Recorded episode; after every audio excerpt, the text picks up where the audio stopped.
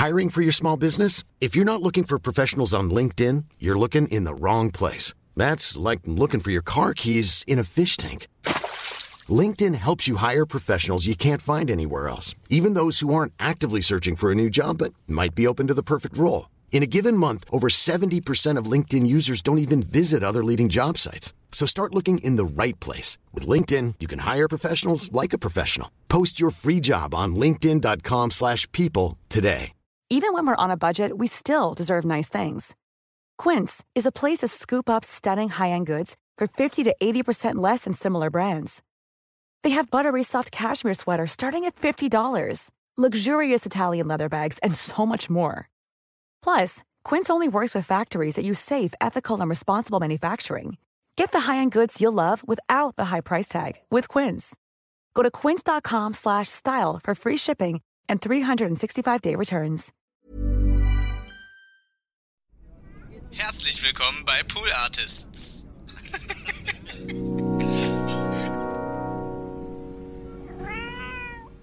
Du singst Energie so komisch. Du singst das Wort immer so Energo. Energo. Ja, weil es sich sonst nicht gut anhört. Energo. Ich Ja. weiß, kann das gar nicht nachmachen. Energie. Energie. Genau, Das, Energie. wenn ich den mit Energie singe, das ist genau das Problem. Ja. Man denkt so, hä, wie singt die das? Energie? Ja, hast du Energie? Ich habe einfach diese Energie. Das ging nicht. Also es sind, äh, es ist, man, man versucht zum Beispiel, also mit I zu enden ist einfach richtig dumm. Ja. So. Ja. Also wirklich, gerade wenn es hochgeht und man es schauten will, ist das ja der Vokal, der am zusten macht. Der macht der ganz zu, ganz. Du hast hier nur noch so eine ganz kleine Öffnung. Das macht überhaupt keinen Sinn. Und deswegen musst du Energie. Energie. Musst du, du musst es ein bisschen aufmachen hinten, damit du noch ein bisschen schauten kannst. Also deswegen, ich, oh, ich, hab, ich wusste ganz lange nicht, wie ich den singe. So, ah, so ein bisschen egal oder nee, so aggressiv und so. Und Ja. dann, dann haben wir wirklich in jeder Stimmung haben wir das mal eingesungen und oh, ich war richtig verzweifelt.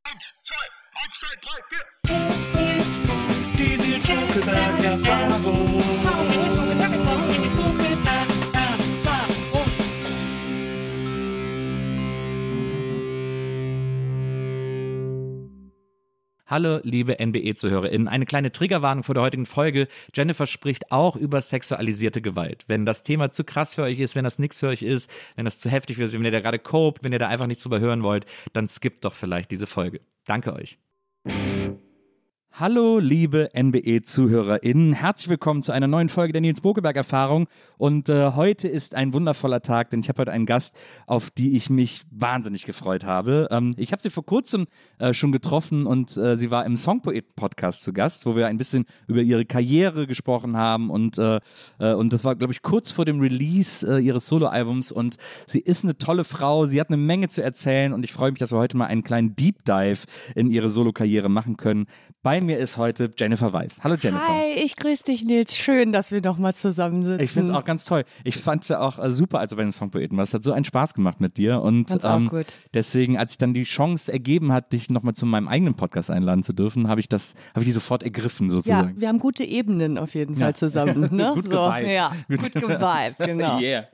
Also, äh, wie gesagt, wenn die Leute so ein bisschen mal so äh, durch deine Biografie wandern wollen mit uns zusammen, dann sei ihnen an dieser Stelle empfohlen, sich diese Episode von den Songpoeten anzuhören, weil wir da wirklich von Jennifer Rostock bis heute alles irgendwie äh, abgehandelt haben. Ja, das stimmt. Ähm, und deswegen war ich aber dann so ein bisschen, war ich so ein bisschen so in der Bredouille, mir zu überlegen, was mache ich denn, wenn du jetzt zu mir kommst? ähm, dann möchte ich jetzt nicht dasselbe mit dir erzählen Ja, und dich ja. dasselbe alles fragen und so. Und deswegen habe ich eine geniale Idee gehabt äh, für, unser, für unser heutiges Interview. Ich hoffe, dass sie funktioniert, ich weiß es nicht. Aber ich habe mir dein Soloalbum vorgenommen, Mhm. nackt. Und das Krasse ist ja, dass du auf diesem Album das ganz große Themenspektrum aufmachst. Also man hat wirklich das Gefühl, Jetzt ist hier Mrs. Tell It All angesagt. Äh, ich will jetzt einmal alle Themen, die mir irgendwie unter den Nägeln brennen, äh, mit euch besprechen und durchdeklinieren und so.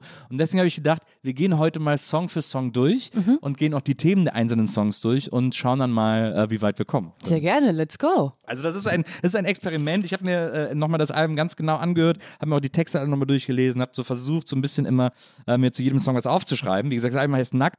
Der erste Song heißt Intro, ist entgegen äh, vergessen, was man beim Titel vermuten kann, nicht einfach nur so ein äh, 30-Sekunden-Skit, in dem irgendwie witzige Sollte es mal Samples werden. sind. Sollte es mal Wirklich? werden, tatsächlich sollte es das mal werden. Naja, eigentlich sollte es so ein Intro werden, was die äh, Rap-Welt eigentlich äh, immer so macht. Also ohne Refrain, einfach so Bars äh, und dann Let's Go. Und irgendwie habe ich es nicht gefühlt. Ich bin einfach so ein Songmensch dann wieder und denk so, ah, mir fehlt hier doch irgendwie ein Refrain. Und dann haben wir noch einen gemacht und dann war es gleich so ein Burner einfach, ne? Das ist wirklich ein Burner, aber es ist so, das, das ist so lustig, wenn man das einmal so verinnerlicht hat, so Songwriting und Songschreiben, dann fällt es einem total schwer, diese Struktur loszulassen. Ja, das so, stimmt. Oder? Das stimmt. Es ist wirklich ganz schwierig. Jedes Mal denke ich, auch damals schon bei Jennifer Rostock, wie immer so, aber jetzt machen wir mal wirklich was anderes. Nee, nee, jetzt machen wir mal. Und dann ist auf einmal doch wieder Strophe, Refrain, Strophe, Refrain, C-Part, Refrain, Refrain. es ist wirklich sehr, sehr schwer. Ja, aber das, das funktioniert halt auch am besten. Man will irgendwie genau das haben. Strophe, Refrain, dann denkt man, oh, jetzt noch mal eine Strophe, dann denkt man, oh, jetzt noch mal ein Refrain. Und dann will man Abwechslung. Also nicht umsonst ist es einfach die Struktur, die sehr, sehr viele benutzen. Und man muss sehr kämpfen dafür, wenn man eine andere Struktur will. Es ist ja ganz oft so, wie schreibt man Songs? Man gibt den Songs das, was sie verlangen. Das ist ja so. Ne? Also jeder Song verlangt was von dir, wenn du ihn anfängst. So, ne? Und dann stelle ich ganz häufig fest, na scheiße, der Song verlangt das schon wieder, diese Struktur. was soll ich machen? Und dann kann man den auch nicht pressen. Man kann den dann einfach nicht so reinpressen. Aber glaubst du, glaubst du, dass der Song die Struktur von dir verlangt oder dass die Struktur so in dir ist, dass es dir quasi körperlich wehtut, wenn du, wenn du die nicht, äh, wenn du die nicht anwendest? Nee, es ist ganz oft so, dass ich zum Beispiel, also die Songs, die jetzt so geschrieben werden, die ultimativen Pop-Songs, die fangen ja eigentlich immer mit dem Refrain an. Wegen TikTok. Ja, wegen TikTok, ne? Ja, ja. Das fühle ich zum Beispiel nicht, Ja, weil meine Songs sind ganz häufig mit Reveals verbunden, ähm, dass ich im Refrain irgendwas reveale, was angesprochen wird in Ja. der Strophe, ne? Und dann kann ich nicht Du schon den Reveal. hin. Du kannst nicht- du kannst mit der nicht. Pointe anfangen, Genau, so. Ja, das ja. geht nicht. Das heißt, ich fange mit einer Strophe an mit dem Refrain. Danach will ich immer noch mal zurück. Ich will dann, ah, jetzt gib mir noch mal die Strophe. Gib sie mir noch mal. Weißt du, also es ist so. Und dann, ah ja, na klar, jetzt, ne, wenn du keine Bridge hast oder so, dann ist der Refrain und dann willst du Veränderung. Also es ist schon so ein Zusammenspiel aus allem. Ne? Man, Ja. man kennt es einfach von den Songs von früher, man ist damit aufgewachsen, das ist die Struktur, die man verinnerlicht hat. Und da ich ganz oft mit einer Strophe anfange, ah, dann gleite Ja. ich da so rein. Ja, das verstehe ich. Das- Ja. Es ist auch, ich habe ich hab, ein Freund von mir, äh, hat zuletzt, hat mich zuletzt um eine Playlist gebeten. Ich soll ihm eine Playlist machen, in die ich nur Hits, Lieblingshits von mir packe. Ich soll Oha. ihm keine Songs reinpacken, die irgendwie, die keiner kennt oder die so Geheimtipps sind oder so. Er will eine Playlist von mir, wo, auf denen nur Hits sind, Oh, die das ich ist aber mag. schwer, ne? Das ist eigentlich ganz, aber es macht echt Bock. Also Ja. es ist super interessant, Ja. äh, so Sachen rauszusuchen. Und ich habe dann auch, das war dann irgendwie eine 5-Stunden-Playlist am Ende oder na so. klar, ja. Und die habe ich jetzt zuletzt mal gehört und äh, sie hat mir auch echt super gut gefallen. Das macht echt Bock, das, äh, das zu hören. Und da war unter anderem auch Highway to Hell drauf. Und dann habe ich mal wieder so Highway to Hell so ganz bewusst gehört. Und Ja. dann habe ich mal so alle Elemente angehört und so.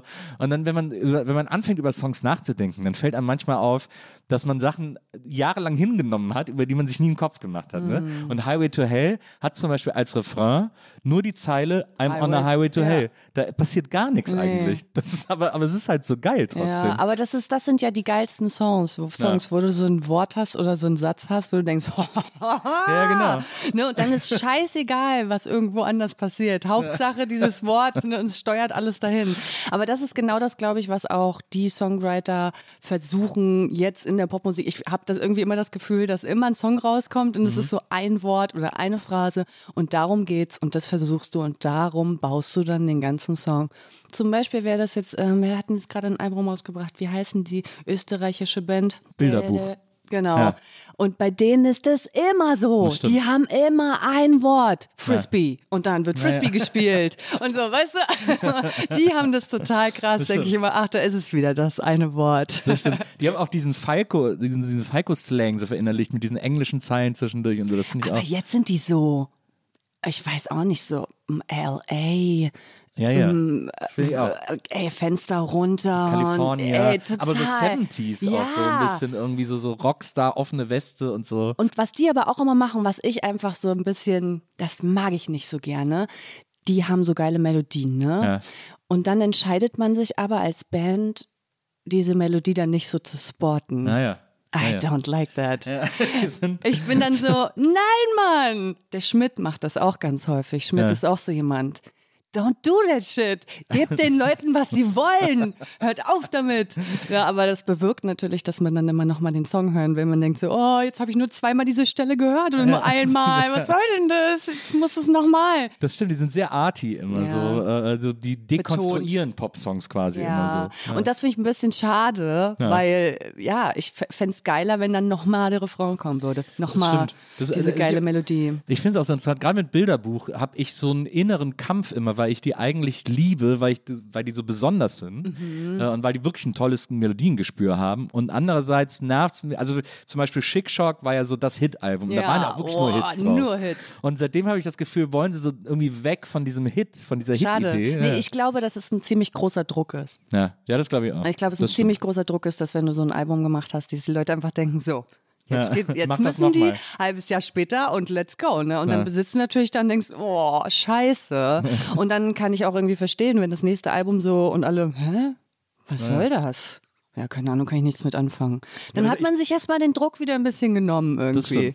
Ich fand das beim zweiten Album interessant, weil sie mit Bungalow haben sie noch so gezeigt, wir können das immer noch, wir können Ja. immer noch genau solche Songs schreiben, aber der Rest des Albums war dann so, machen wir aber nicht. Ja. Auch irgendwie konsequent, ne? Ja, aber was mir bei denen immer so ein bisschen fehlt, also ich mag halt die Songs, ich mag die Melodien und aber von mir aus könnten sie es mehr wiederholen und ich finde immer so ein bisschen hingeschissen, die Texte. also es ist immer ein bisschen so, ja, da wohnt eine Frau Äh, am Ende der Straße, ich frage sie, will sie mit mir ausgehen, sie sagt, ja, wir gehen aus, wir gehen auf ein Date und ich denke so, ja, okay, also weiß ich nicht, da brauche ich irgendwie ein bisschen mehr, aber das ist natürlich eine totale Geschmackssache, ich liebe die aber auch. Ich habe also bei den Texten, bei denen da habe ich irgendwann aufgehört, mir Gedanken drüber zu machen hab, und habe die einfach so akzeptiert als ein weiteres Rhythmuselement sozusagen. Ah ja, ja, stimmt. Mhm. Äh, nicht als Inhalt, sondern als, als Instrument einfach so. Dann, und wenn man das so laufen lässt, dann geht's eigentlich. Ja, ja. Dann, dann, dann, Aber es ist mir nur eingefallen, weil du gesagt hast, so du hast dir diesen Song mal angehört, ne? Und dann ist nur Highway to Hell. Und ich denke so, ja, wenn man sich, es gibt immer eine Ebene, äh, es gibt immer zwei Ebenen, wie man Songs anhört, ne? Emotional und aus Musikersicht oder aus jemandem, der sich mit Musik irgendwie Ja. beschäftigt, Ja. Sicht, ne? Das sind immer zwei verschiedene Paar Schuhe, ne? Total. Aber ich finde, dass ich rate das immer ganz vielen Leuten, wenn ihr euch mal Lieder anhört, so Pop-Songs, die ihr schon tausendmal gehört habt, dann versucht mal euch auf einzelne Instrumente zu, zu konzentrieren, wenn ihr die hört, äh, weil man dadurch plötzlich ganz andere, also zum Beispiel, mein Lieblingsbeispiel ist dann immer so ABBA, ne, Dancing Queen oder so, weil die Leute immer so, ja, das ist doch so Tralala Ja. und Popmusik und so. Und aber dann sage ich denen immer, dann hört ihr mal alle Instrumente, mal, versucht mal alle Instrumente einzeln rauszuhören und was die spielen. Und dann checkt man erst, wie ultra komplex Ja. diese, diese Kompositionen sind. Ja, so. das ist krass, Das ist ja. crazy. Ja, aber manche wollen das auch nicht und bei manchen zerstört es auch.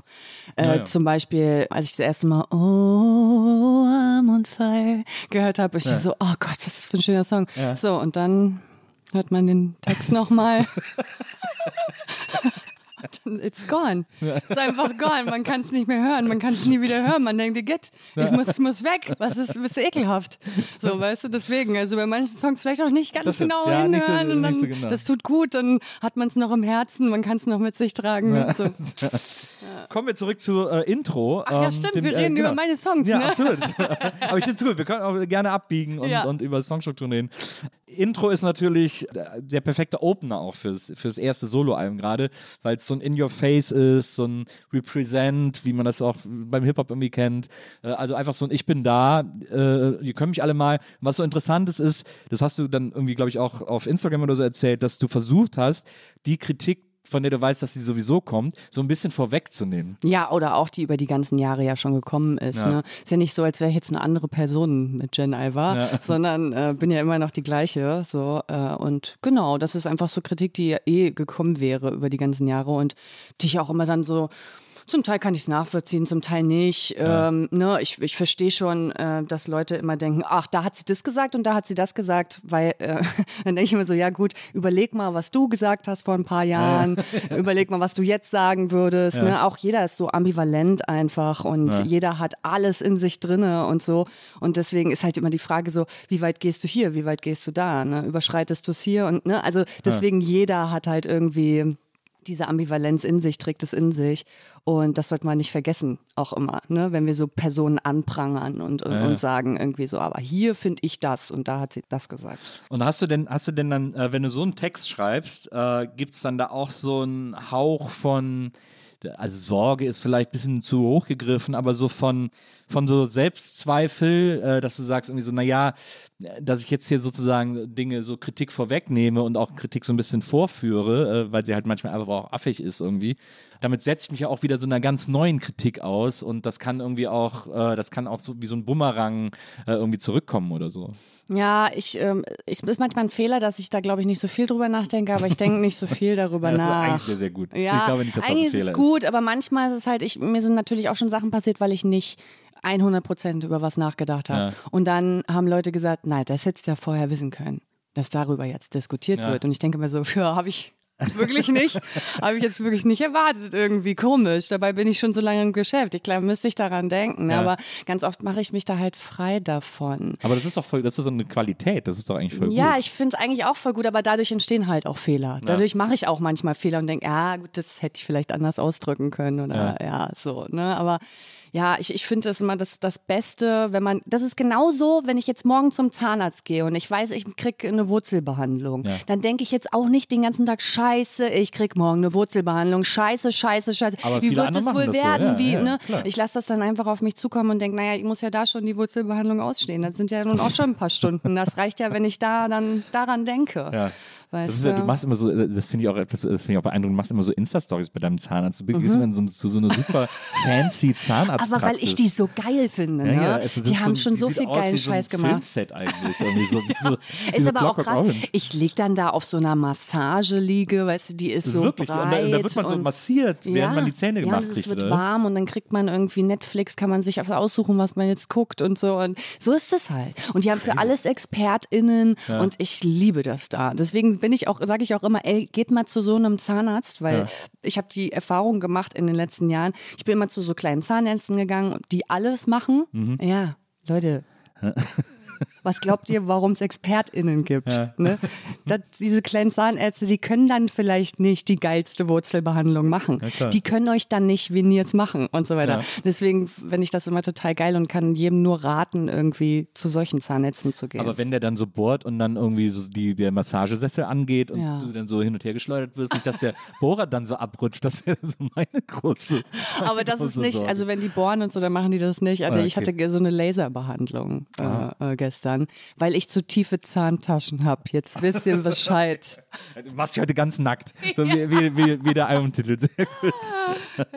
Ähm, nee, ich bin, also wie gesagt, ich habe das schon äh, ein paar Mal gesehen. Ich finde das sehr, beein sehr beeindruckend. Da gehe ich vielleicht auch mal hin, äh, weil das der mal. sieht echt super aus. Finde ich richtig gut. Ich finde das ganz spannend, weil du ja, du claimst was für dich bei Intro, bei dem Song. Weil, also ich finde den wirklich richtig stark, den Song. Ich liebe den sehr. Du hast ja auch ein Video dazu gemacht, das ist auch super und so, aber ich, ich finde, äh, äh, dieser Song, in dem du auch rappst und in dem du äh, sehr Sprechgesang nenne ich das. Okay, Entschuldigung. Sehr, Nee, gar kein äh, Problem. Sprech singst. Ja, ja Sprech singst, genau. Äh, aber vor allem äh, ultra tight auch und so.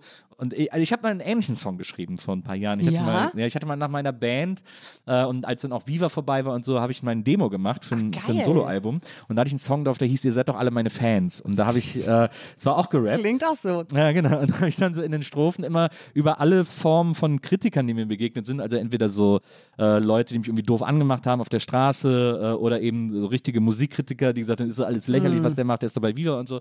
Ähm, die habe ich alle dann da so in den Strophen äh, aufgegriffen und der Refrain war dann, ihr seid doch alle meine Fans, ihr seid doch alle Mhm. meine Fans.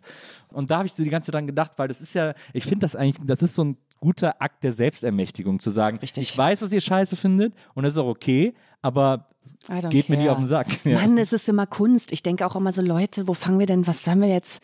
Kunst bewerten oder was? Sollen wir jetzt echt damit anfangen? Ich verstehe das immer gar nicht. Warum, also die, die Hauptkritik war ja dann immer so, was mir Leute entgegengebracht haben oder auch Albumkritiken zum Beispiel von, äh, nee, ich sag's jetzt nicht, ähm, äh, wo ich immer denke, hä, Leute, aber ich habe das ja gar nicht für mich irgendwie so geclaimt, wenn Leute sagen, es gibt Shirin David, es gibt Bad Moms J, die können das ja auch, aber bei dir ist einfach nur cringe. und ich denk so, hä, ich weiß gar nicht, warum ihr das vergleicht. Man kann doch nicht mal Bad Moms J und Shirin David vergleichen. Es lässt sich nie irgendwas so miteinander vergleichen. Jeder macht irgendwie seine Musik, jeder ist unique in dem, was er macht. Ich Ich habe Leute, die wollen das sehen. Die kommen zu meinen Konzerten, weißt du, die kaufen die Platte. Ich war Platz drei. Erzähl mir doch nicht, was interessiert mich das denn, ob du das jetzt scheiße findest. Das ist ich gehe mein ganzes Leben lang durchs Leben und alle sagen immer, das ist scheiße, das ist scheiße. Ey, das ist doch nur deine Meinung. Ist okay, wenn du denkst, dass das echt viele Leute interessieren sollte, was du denkst. Das ist total in Ordnung. Aber pff, weiß ich nicht, warum ich das touchen sollte. Ne? Ich denke dann immer so, ja, was denken die jetzt? Dass ich dann aufhöre, das zu machen, weil die Luisa aus dem zweiten Stock hier nebenan, weil die das echt scheiße findet. Oder ne, das ist, finde ich, immer irgendwie crazy. Solange es Leute gibt, die das anhören, hat es eine Daseinsberechtigung. I'm sorry. So. Ja, das finde find ich auch eine tolle, eine tolle Einstellung. Ich, ich, ich kenne das so aus quasi aus der kreativen Arbeit, dass man äh, was macht und dann finden das super viele Leute super und dann kommt einer und findet es scheiße und dann denkt man so, ja, ja, der hat recht. Ah, das stimmt, das Ja. habe ich, hab ich echt nicht so gut gemacht. Ja, ich diese, also bei mir ist so, dass ich viel von dem, was ich so an kreativen Dingen mache, schreiben und so weiter und so fort, immer noch so ein bisschen impostermäßig empfinde. Also so, dass ich das nicht Ich offiziell gelernt habe Ich oder so auch. und das deswegen irgendwie so mich so durchrudel äh, quasi. Und dann Mhm. hat man immer das Gefühl, wenn das eine kritisiert, ah, der hat's erkannt. Bei Musik ist es so, ach naja, ich habe das nicht gelernt, natürlich nicht. Ich kann ich einen Song alleine schreiben? Nein. Kann ich einen Song alleine produzieren? Nein. So, ich habe nur äh, Vorstellungen, wie ich das machen will und so. Ich kann auch nicht mein Instrument spielen. Ne? Und klar denke ich da auch manchmal, ich kann es gar nicht, Leute, was soll's. Aber ich denke dann immer wieder so, naja, dafür, dass ich es nicht kann und immer nur so meine Vorstellungen umsetzen lasse, ist ziemlich gut gewesen. Ist schon- schon gut War's gelaufen. Echt ganz geil gelaufen. So, ne? Und das wende ich jetzt für mich auch auf alle Gebiete an. Ne? Also wenn ich was Neues mache, dann bin ich auch erstmal wieder so, uh, das kann ich ja gar nicht. Wer soll mir denn jetzt sagen, wenn das gut ist? Weiß ja gar nicht, ob das gut ist. Ne? Das habe ich immer so, wann ist das gut? Wann ist eine Sache gut? M- Ist die gut, wenn meine Leute in meiner Umgebung sagen, denen ich vertraue, die ich liebe, die wissen, was ich mache, das ist gut? Oder ist es gut, wenn ich sage, dass es gut ist? Wann, wann? Wann ist es, wann ist es gut? You never know. Ne? Deswegen muss man sich eigentlich auf sich verlassen. Und man muss so lange machen, bis man es selber gut findet. Und dann ist alles andere egal eigentlich. Ja. So. Das Aber ich kenne das total. Ich kenne das total und ich habe das ganz viel. Auch die Zweifel und auch, ah, weiß ich nicht, kann ich es jetzt abgeben? Ah, sollten wir es lieber doch nochmal anders machen? Aber ich habe immer die Erfahrung gemacht, wenn es zu 100 Prozent das ist, dann gibt es so ein Gefühl. Ja. Dann höre ich das an und denke, ja, jetzt ist fertig. Also ich habe kein Problem damit, irgendwas abzugeben zum Beispiel. Ne? Und sagen so, jetzt ist ready, Mhm. weil ich spüre das. ja, das ist gut. Ich brauche quasi die Deadline als, Ja? äh, als Abgebegrund Okay. Mhm. Weil ich aber auch, also einerseits Deadline, andererseits bin ich froh, wenn es von mir weg ist. Wenn Dinge, also wenn Ja. Dinge, die ich machen soll, äh, genau, wenn die, wenn die fertig sind, will ich die so schnell wie möglich abgeben Mhm. sozusagen, äh, damit sie nicht mehr in meiner Hand liegen. Und äh, wobei ich aber auch gelernt habe oder immer noch am Lernen bin, dass es sich, dass es nicht schadet, sich Dinge nochmal anzugucken, bevor ich Nee. sie abgebe. Schadet nicht. Ja, ja. Vor allen Dingen auch mal so zwei, drei Monate liegen zu Ja, ja, lassen, genau. nochmal anzugucken, wie ist das und Das ist so. dann natürlich mit, mit Deadline schwierig. Äh, Ich mag auch gar keine Deadlines. Ich bin da raus. Ne? Ich denke immer, so Sachen dauern so lange, wie sie dauern, ja. Bin da ganz, ich bin Ja, bist ganz auch stark im Verschieben. Du bist aber auch so, du bist ja auch sehr ehrgeizig, sehr zielstrebig, sehr ehrgeizig in den Dingen, die du tust, irgendwie so. Es muss halt geil sein. Ja. Es gibt einen Song auf dem Album, den finde ich nicht so geil. Ja. Und das wird ewig, werde ich daran denken. Aber das war genau so ein Ding, ist Deadline. Es muss jetzt fertig sein. Wir hatten da das Artwork-Shooting schon gemacht. Es ist ein tolles Foto. Ich sage jetzt auch nicht, welcher Song das Ja. ist, weil dann verbinden es die Leute damit. ja. Das finde ich irgendwie doof. Ja. Und es war, der musste abgegeben werden. Ich war so, ja, es ist nicht 100 Prozent. Und normalerweise mache ich das nicht. Aber das Foto ist so gut und alles ist so geil aufgestellt und es passt einfach. Wir müssen es machen. Und das wer- werde ich immer, hier, das ist immer in meinem Kopf jetzt. Das ist doof, ne? Weil Ja, ja, man, ich, ich, natürlich kann ich damit dann trotzdem auf der Bühne stehen. Es gab auch ein paar Jennifer Rostock-Songs, die fand ich persönlich jetzt halt nicht so 1000 Prozent. Aber wenn ich dann was mache, nur ich und niemand anderes, dann wäre es toll, wenn ich alles 1000 Prozent gut fände, ne? Deswegen, aber das passiert mir auch nicht nochmal. Also entweder so oder du musst halt auch, vielleicht musst du einfach auch lernen, ein bisschen loszulassen, weil man nie, weil nie die Dinge, die man machen kann, 1000 Prozent sein können. Doch, alles, was ich mache, ist 1000 Prozent.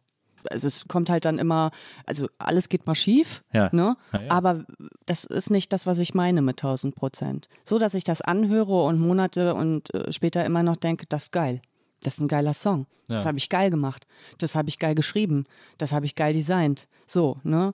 Ich finde die Fotos immer noch mega geil und alles, weißt du? Also, das ist es, was ich meine. Ich faile so oft, ey. Also, so oft geht irgendwas. Immer wenn ich irgendwas anfasse, geht erstmal schief.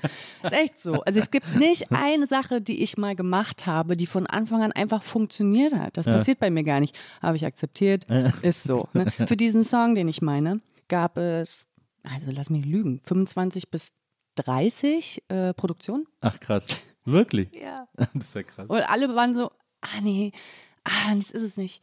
Hm, nee, es ist, ah, so, ne? Und Ja. dann irgendwann haben das einfach drei Menschen gemacht, die ich sehr liebe.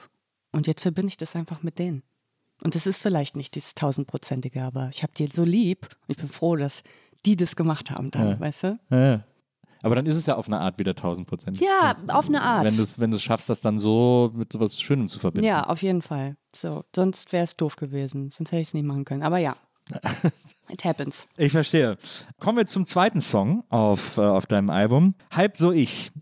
Das schließt auch ganz gut an das an, was wir gerade noch so besprochen haben mit den Selbstzweifeln und so. Da geht es eben darum, dass du sagst, irgendwie, klar, ich könnte ich könnte jetzt irgendwie einfacher sein und ich könnte mir auch das Leben einfacher machen und ich könnte auch einfach durchs Leben gehen und allen gefallen und, äh, und auch mal meine Schnauze halten und so, damit ich, damit irgendwie alles ein bisschen einfacher ist. Aber dann wäre es halt auch nicht ich. Ja, man kann es halt meistens gar nicht. Man kann zu bestimmten Prozentsatz gar nicht aus seiner Haut raus. Ja. Es ist ja nun mal so, wir werden mit Sachen geboren. Ja. So, ist halt so. Manche Sachen können wir ändern, weil wir sie durch soziales, Prägung ja so, genau, ja. erlangt haben, aber manche Sachen können wir einfach nicht ändern und mit denen müssen wir leben, da müssen wir das Beste rausholen und das sind ja die Sachen, die uns zu dem machen, äh, was wir sind, wer wir sind, ne? Und das sind ja auch die interessanten Sachen, ne? Wenn jemand halt irgendwie, keine Ahnung, genau das Ambivalente, irgendwie hier zu sagen, ja, aber da zu sagen, nein, das finde ich ganz oft total interessant bei Menschen. Das ist nichts Negatives, es ist kein Fehler. Das gehört zu dir, so, und das macht dich interessant, genau das. Und das ist irgendwie das, was wir auch für uns selber verstehen müssen, weil ja, wir mit uns selber so oft so hart ins Gericht gehen, wie mit niemandem anderen. Ne? So, erstmal so, ah, hier muss ich mich wieder geißeln den ganzen Tag. Das habe ich falsch gemacht, das habe ich gesagt, so ein Scheiß und so. Und eigentlich das Einzige, was man können muss, ist eigentlich sich zu entschuldigen, ne, entschuldigen zu können, Ja. danke bitte zu sagen. Und das war's eigentlich, weißt du? Und dann kannst du so sein, wie du, wie du willst. Dann kannst du das auch akzeptieren. Und dann kannst du auch sagen, ja, da war ich halt wieder, so kennst mich ja. Bin ich wieder ein bisschen ausgerastet, ne? Und das passiert bei mir zum Beispiel, also ich bin jemand, der sehr schnell zack auf 180 ist und dann auch irgendwie sehr schnell sagt, was soll das hier für eine Scheiße? Was, warum ist das schon wieder so?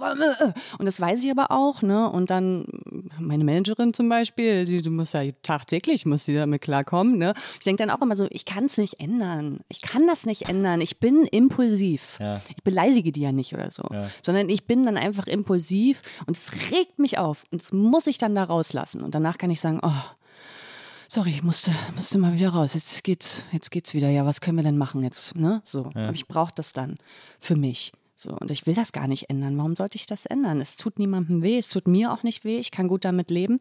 Und das ist halt immer so die Frage. Hast du irgendwas in deinem Leben, was dich irgendwie so einschränkt? Ja. Na, dann änder das. Wenn ich jetzt irgendwie immer sagen müsste, ja, ey, ich beleidige ständig Leute, das geht halt gar nicht, ne, finde ich halt richtig beschissen. Na klar, dann muss ich das ändern. Aber wenn ich nur ausraste, weil ich mir Luft machen muss, pff, dann mach ich das. weißt du? Dann lebe ich damit, so bin ich. Ja, ich verstehe. Aber ist, äh, glaubst du nicht, dass zu sagen, äh, so bin ich halt manchmal auch für manche Leute auch eine Ausrede ist? Das muss man selber wissen, natürlich. Ja. Also da muss man gucken, ob man sich da selber belügt oder so. Ne? Ich habe zum Beispiel gar kein Problem damit, irgendwas zu ändern an mir. Ich habe schon viele Sachen geändert irgendwie, ähm, die ich dann irgendwie nicht geil fand oder das, was mich irgendwie behindert hat dann so.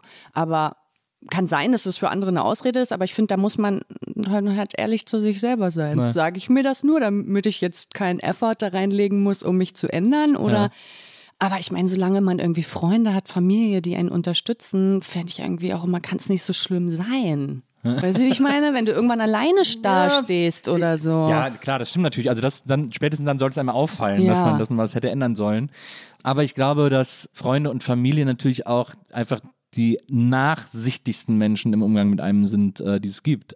Ich denke da auch viel drüber nach und es ist, äh, jetzt bin ich irgendwie Mitte 40 und äh, hab, bin jetzt gerade in so einer Phase in meinem Leben, wo so das erste Mal ich so das Gefühl habe, dass alles super zusammenpasst. Also ich habe eine tolle Frau, ich habe tolle Jobs gerade, ich arbeite so viel wie noch nie in meinem Leben, ich mache aufregende Dinge und so weiter und so fort.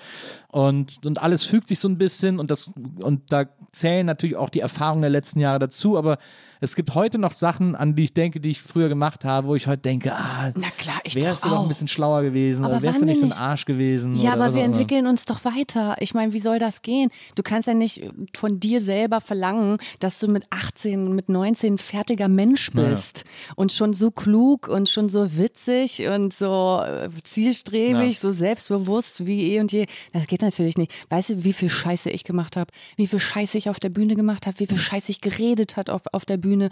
Auch ich weiß, wir haben mal für Jennifer Rostock irgendwie, äh, habe ich in Interviews gesucht, was ich so Cooles gesagt habe. Ich habe da Nachmittag gesessen und habe gedacht, ja, ich habe nichts Cooles gesagt. Ja, ja, das kenne ich auch. Das Ich war- das leider war- nichts Schlaues. Schade. Wir waren auch wirklich Haben sehr jung. nicht. Also, äh, Ja, das es ist ja so, du äh, kennst es ja auch. Wann so hast du Scheiße angefangen? Mit 17. Siehste, ey. Naja. So. Ich war mit 13 das erste Mal auf der Bühne gestanden und mit Jennifer Rostock haben wir angefangen, war ich 19. Ja.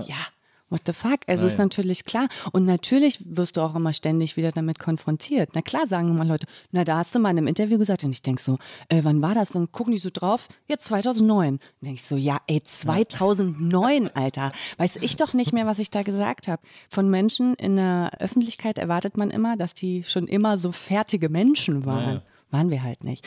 und jetzt wissen wir es besser und ich finde irgendwie ist das auch schön, so eine Entwicklung zu sehen. Wäre doch komisch, oder? Wenn wir uns nicht, in zehn Jahren denken wir wahrscheinlich auch, ja, schade, habe ich nichts Cooles gesagt da in einem Interview, aber naja, weißt du? Ja, ich glaube auch, also es bringt nicht viel, das zu bereuen. Weil, weil ja abgesehen davon, was ich ja auch immer sage, ist, ich hatte ja auch eine super Zeit. Es war ja auch ein riesiger Spaß und ich habe nichts ernst genommen und ich habe einfach meinen, ich habe einfach Spaß gehabt. Also Ja, war, und das ist natürlich im Alter von 17, 18, 19 ist Spaß haben ja wirklich oberste Prämisse, Ja, muss man an dieser Stelle stimmt, ganz ehrlich sagen. stimmt. Und dass dann da keine schlauen Sachen. Ich habe zuletzt ein altes Interview äh, von mir gelesen, da habe ich gesagt, da haben die gesagt, wie lange wollen Sie das denn noch machen, Herr Bokelberg? Da war ich 17 oder 18. Da habe ich gesagt, ja, ich will, dass Viva später meine Beerdigung überträgt. so ein Scheiß Aber ist doch da. lustig. Also ich finde das gut. Weil äh, vorhin hat sich das so angehört, als wenn du da Menschen halt auch eher verletzt hast und so zu diesem Zeitpunkt. Und ich finde, wenn man das noch so in Erinnerung hat, könnte man jetzt auch, also ich habe zum Beispiel eine Bekannte, die vor zwei Jahren mal was Blödes gesagt hat und die jetzt dann gesagt hat, Mensch, mir ist das immer noch in Erinnerung und ich wollte mal sagen, dass mir das leid tut, was ich damals gesagt habe. Und das finde ich auch geil. Ja, ich auch. Kann man auch nach zwei Jahren, kann man auch nach zehn Jahren, kann man Ja. noch rumkommen und sagen, ja, war nicht so geil, ich habe das immer noch im Gedächtnis. Und mir geht's auch so. Also ich habe auch noch viele Sachen im Gedächtnis, Ich wo ich denke, aber die, oh, die, die Leute wahrscheinlich alle gar nicht mehr im Nee, Gedächtnis haben. nee. Man selbst haunt, einen selbst haunten, die äh, es jahrelang, wieder. Wir geißeln uns dann halt immer so für alles. Und ich glaube besonders die Menschen, die halt in der Öffentlichkeit stehen, wo es halt Aufnahmen dazu gibt, auch noch. Ne? Tja, so. Deswegen muss man sich von frei machen, glaube ich. Ähm, streitest du gerne? Nee, gar nicht. Ne. Nee. Ich finde eine Streitkultur gut, wo man sich nicht anschreit, wo man sich normal unterhält. Also das, was ich gesagt habe mit diesem was rauslassen, Ja. ich schrei auch niemanden so an, der da was mit zu tun ja. hat. Ja, ja. Das So, einfach, weißt du? äh, ja. Das ist so eine, warum ist das jetzt so? Ich Ja. kann es nicht, warum hat, wer hat da schon wieder seine Arbeit nicht gemacht? Ne? Aber ich ähm, würde niemals jetzt mit meinem Freund zum Beispiel so streiten. Also ich habe auch Freunde, die planen sich so richtig an. Ne? Aber Ja, ja. da sind auch beide so cool damit. Ne, und beleidigen sich auch mal. Das war eher so eine witzige Sache bei denen. Könnte ich mir jetzt nicht vorstellen. Ne? Also ich finde das schön, wenn man ganz normal miteinander spricht und sich eigentlich so wenig wie möglich streitet. Ich mag so Drama gar nicht. Ja. So, ja, das, das geht mir auch so. Das finde ich, äh, ich verstehe das auch nicht. Ich habe auch eine Freundin von mir zum Beispiel, die äh, für die ist Streit essentiell als Kommunikationsform in der Beziehung. Why? Ähm, und ja, weil die findet das wichtig, um da irgendwie, also auch um Druck abzulassen, aber auch um irgendwie sich gemeinsam einzuleveln immer wieder und so. Und ich habe das, ich bin da auch gar nicht, also gar nicht, gar nicht. Ich, zum Super Teil ist es auch so, dass ich. Konflikten aus dem Weg gehe, aber, aber äh, mit, mit, äh, mit Maria, zum Beispiel mit meiner Frau, habe ich, so- haben wir so einen guten Weg gefunden. Äh, also wir haben echt selten Konflikte und wenn, dann versuchen wir die irgendwie gut zu handeln. So. Und äh, dann wird's mal kurz ein bisschen laut und dann, was, was ganz interessant ist, was ich in äh, The Ethical Slut gelesen habe, Mhm. dieses, dieses Poli-Standardwerk, das auf Deutsch einen tollen Titel Schlampen mit Moral trägt, äh, finde ich der beste Tipp, und zwar für alle Beziehungen, nicht nur für Poli, sondern für alle Beziehungen auf der Welt drin, dass man, wenn man sich streitet, soll man nach 20 Minuten einen harten Cut machen und beide gehen getrennter Wege. Mhm. Weil äh, die, Erf- deren, Erfa deren Erfahrung ist, dass sich nach 20 Minuten alle Argumente wiederholen. Stimmt auch. Und das ist auch wirklich ja, so. das ist auch so. Na, Danach das- fällt dir nichts mehr ein. Genau. Das ist so. Dann ist dann werden alte Sachen rausgekramt, dann braucht man nur noch schlimm. Munition, um den, um den Streit am Laufen zu halten. Wenn Ja. man nach 20 Minuten einfach erstmal auseinandergeht für eine Stunde und Find dann sich wieder trifft, dann ist, äh, sieht alles ganz anders aus. Finde ich gut. Also ich bin dann auch eher jemand, der sagt, lass uns hier mal ganz kurz auseinandergehen Mhm. und äh, mal kurz Ruhe. Auch wenn mir jemand eine E-Mail schreibt, wenn mir jemand eine SMS schreibt, die mich richtig aufregt, Ja. ich werde dann nicht antworten. Na, na Ich ja. werde nicht sofort antworten. Ja. Das geht schief. ja, ja, da ist man Ne? gut beraten. Das ja, stimmt. das ist echt so. Und ich weiß ja, dass ich sehr impulsiv bin Ja. und dann manchmal vielleicht auch nicht so fair. Ja. Ne? Und das muss ich auch erstmal checken. Ist es überhaupt fair, wenn ich jetzt das und das schreibe? Ist das cool? Deswegen lasse ich mir meistens so ein bis zwei Tage Zeit, um dann zu antworten. Und das ist besser. Ist meistens besser. Ja, du hast auch gesagt, du bist selber sehr sensibel, aber hart zu anderen. Ja, also das das ist so, äh, äh, das ist so in dir diese Widersprüche Ja, sozusagen. genau. Aber das ist genau das, was ich meine. I love that. Ich, ich liebe das, wenn Menschen das haben, wo man denkt, hä, aber du bist doch so, aber dann bist du zu anderen so. Ja, kann ich ja auch nichts für. kann ich ja auch nichts für, ne? Aber ich bin dann eher diejenige in so einem Streit, die dann sagt, "Hm, schrei mich nicht so an. Ich finde das nicht so, weißt du, so. Hier so ein Mensch. Und ich finde das auch gut, wenn ich mich aufrege, wenn jemand ruhig ist. Dann. Ja. Und das einfach kurz Das, aushält. das bringt andere ja noch viel mehr auf die Palme. Ja, ich finde das super, wenn ich das kurz rauslassen kann, einfach, wenn derjenige weiß, diejenige weiß, ah, die Jennifer, jetzt macht die jetzt kurz und dann ist ja, ne, als wenn der Deckel so pfeift äh, von dem Wasserkocher und dann ist gut. Ne? Dann, dann kann man den Kessel wieder runternehmen. Na, sehr, sehr gut. Also äh, halb so ich äh, hätten wir damit eigentlich auch, äh, auch schön äh, besprochen. Also äh, darum geht es. Selbstliebe, Selbstakzeptanz. Es ist eher Selbstakzeptanz, ja. Was muss nicht immer Liebe sein. Na, das stimmt. Also finde ich auch nicht wichtig, ist einfach in so. Setzt, in dieses Selbst, diese Selbstliebe, die überall propagiert wird, setzt einen auch fast so ein bisschen unter Druck Oh, sehr. mittlerweile. Du musst alle Fehler an dir lieben und so. Na, aber ich würde gegen ein paar Fehler von mir auch einfach gerne was tun. Ja, also genau. So, ich muss die nicht alle super finden. Ja, und wer guckt sich denn die ganze Zeit im Spiegel an und denkt, geil, geil, geil. Und wer actet mit Leuten und denkt die ganze Zeit, boah, ich geiler Typ, ey. so, das passiert halt einfach nicht, ne? Und äh, ich finde, das ist das Geilste an so einem Tag, wo es dir nicht gut geht, dann trotzdem zu wissen, ah, gestern fand ich mich noch super. Ja. Ah ja, da kann es nicht so schlimm sein. Weißt Ja, du? ja. Sich daran irgendwie zu erinnern. Aber das Hirn sagt einem doch dann, ja gut, dann hast du dir gestern aber Scheiße erzählt. Nee, heute, das sagt mir mein Hirn nicht. richtig. Ja, macht es das bei dir? Also nicht immer, aber ist schon auch vorgekommen. Nee, ich erinnere mich an das Gefühl dann. Also ich versuche immer Gefühle einzuversuchen, die, die positiven Gefühle einzufangen, dann, wenn sie passieren Mhm. und mich danach immer daran zu erinnern, wie das war, Sehr als ich dieses positive Gefühl hatte. Und dann denke ich immer, stimmt, es war eigentlich gut. Auch wenn, das bringt mich nicht besser drauf oder Klar. so, aber ich erinnere mich dann dann und denke, ah ja, stimmt, so war das. Nee, das ist gut. Und dann kann ich mich selber überzeugen.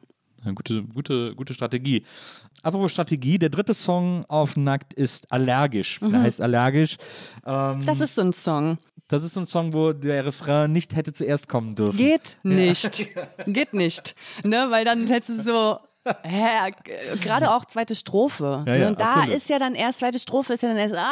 Die zweite Strophe ist ja erst das Reveal. Ja, das genau. Deswegen, also das wäre alles nicht gegangen. Also so. die, die erste Strophe, da geht es um klassische Allergien. Du, du äh, äh, sprech, singst davon, dass du verschiedene Allergien, Finde ich gut, dass du das jetzt immer sagst. So. diverse Allergien hast, äh, die man so kennt, äh, irgendwelche Laktoseintoleranzen, bla bla, so diese ganzen äh, Berlin-Mitte-Allergien, die Ja. irgendwie so, die jeder kennt. Histaminintoleranz. Es ist auch der. Song mit den geilsten Wörtern. Also Ja.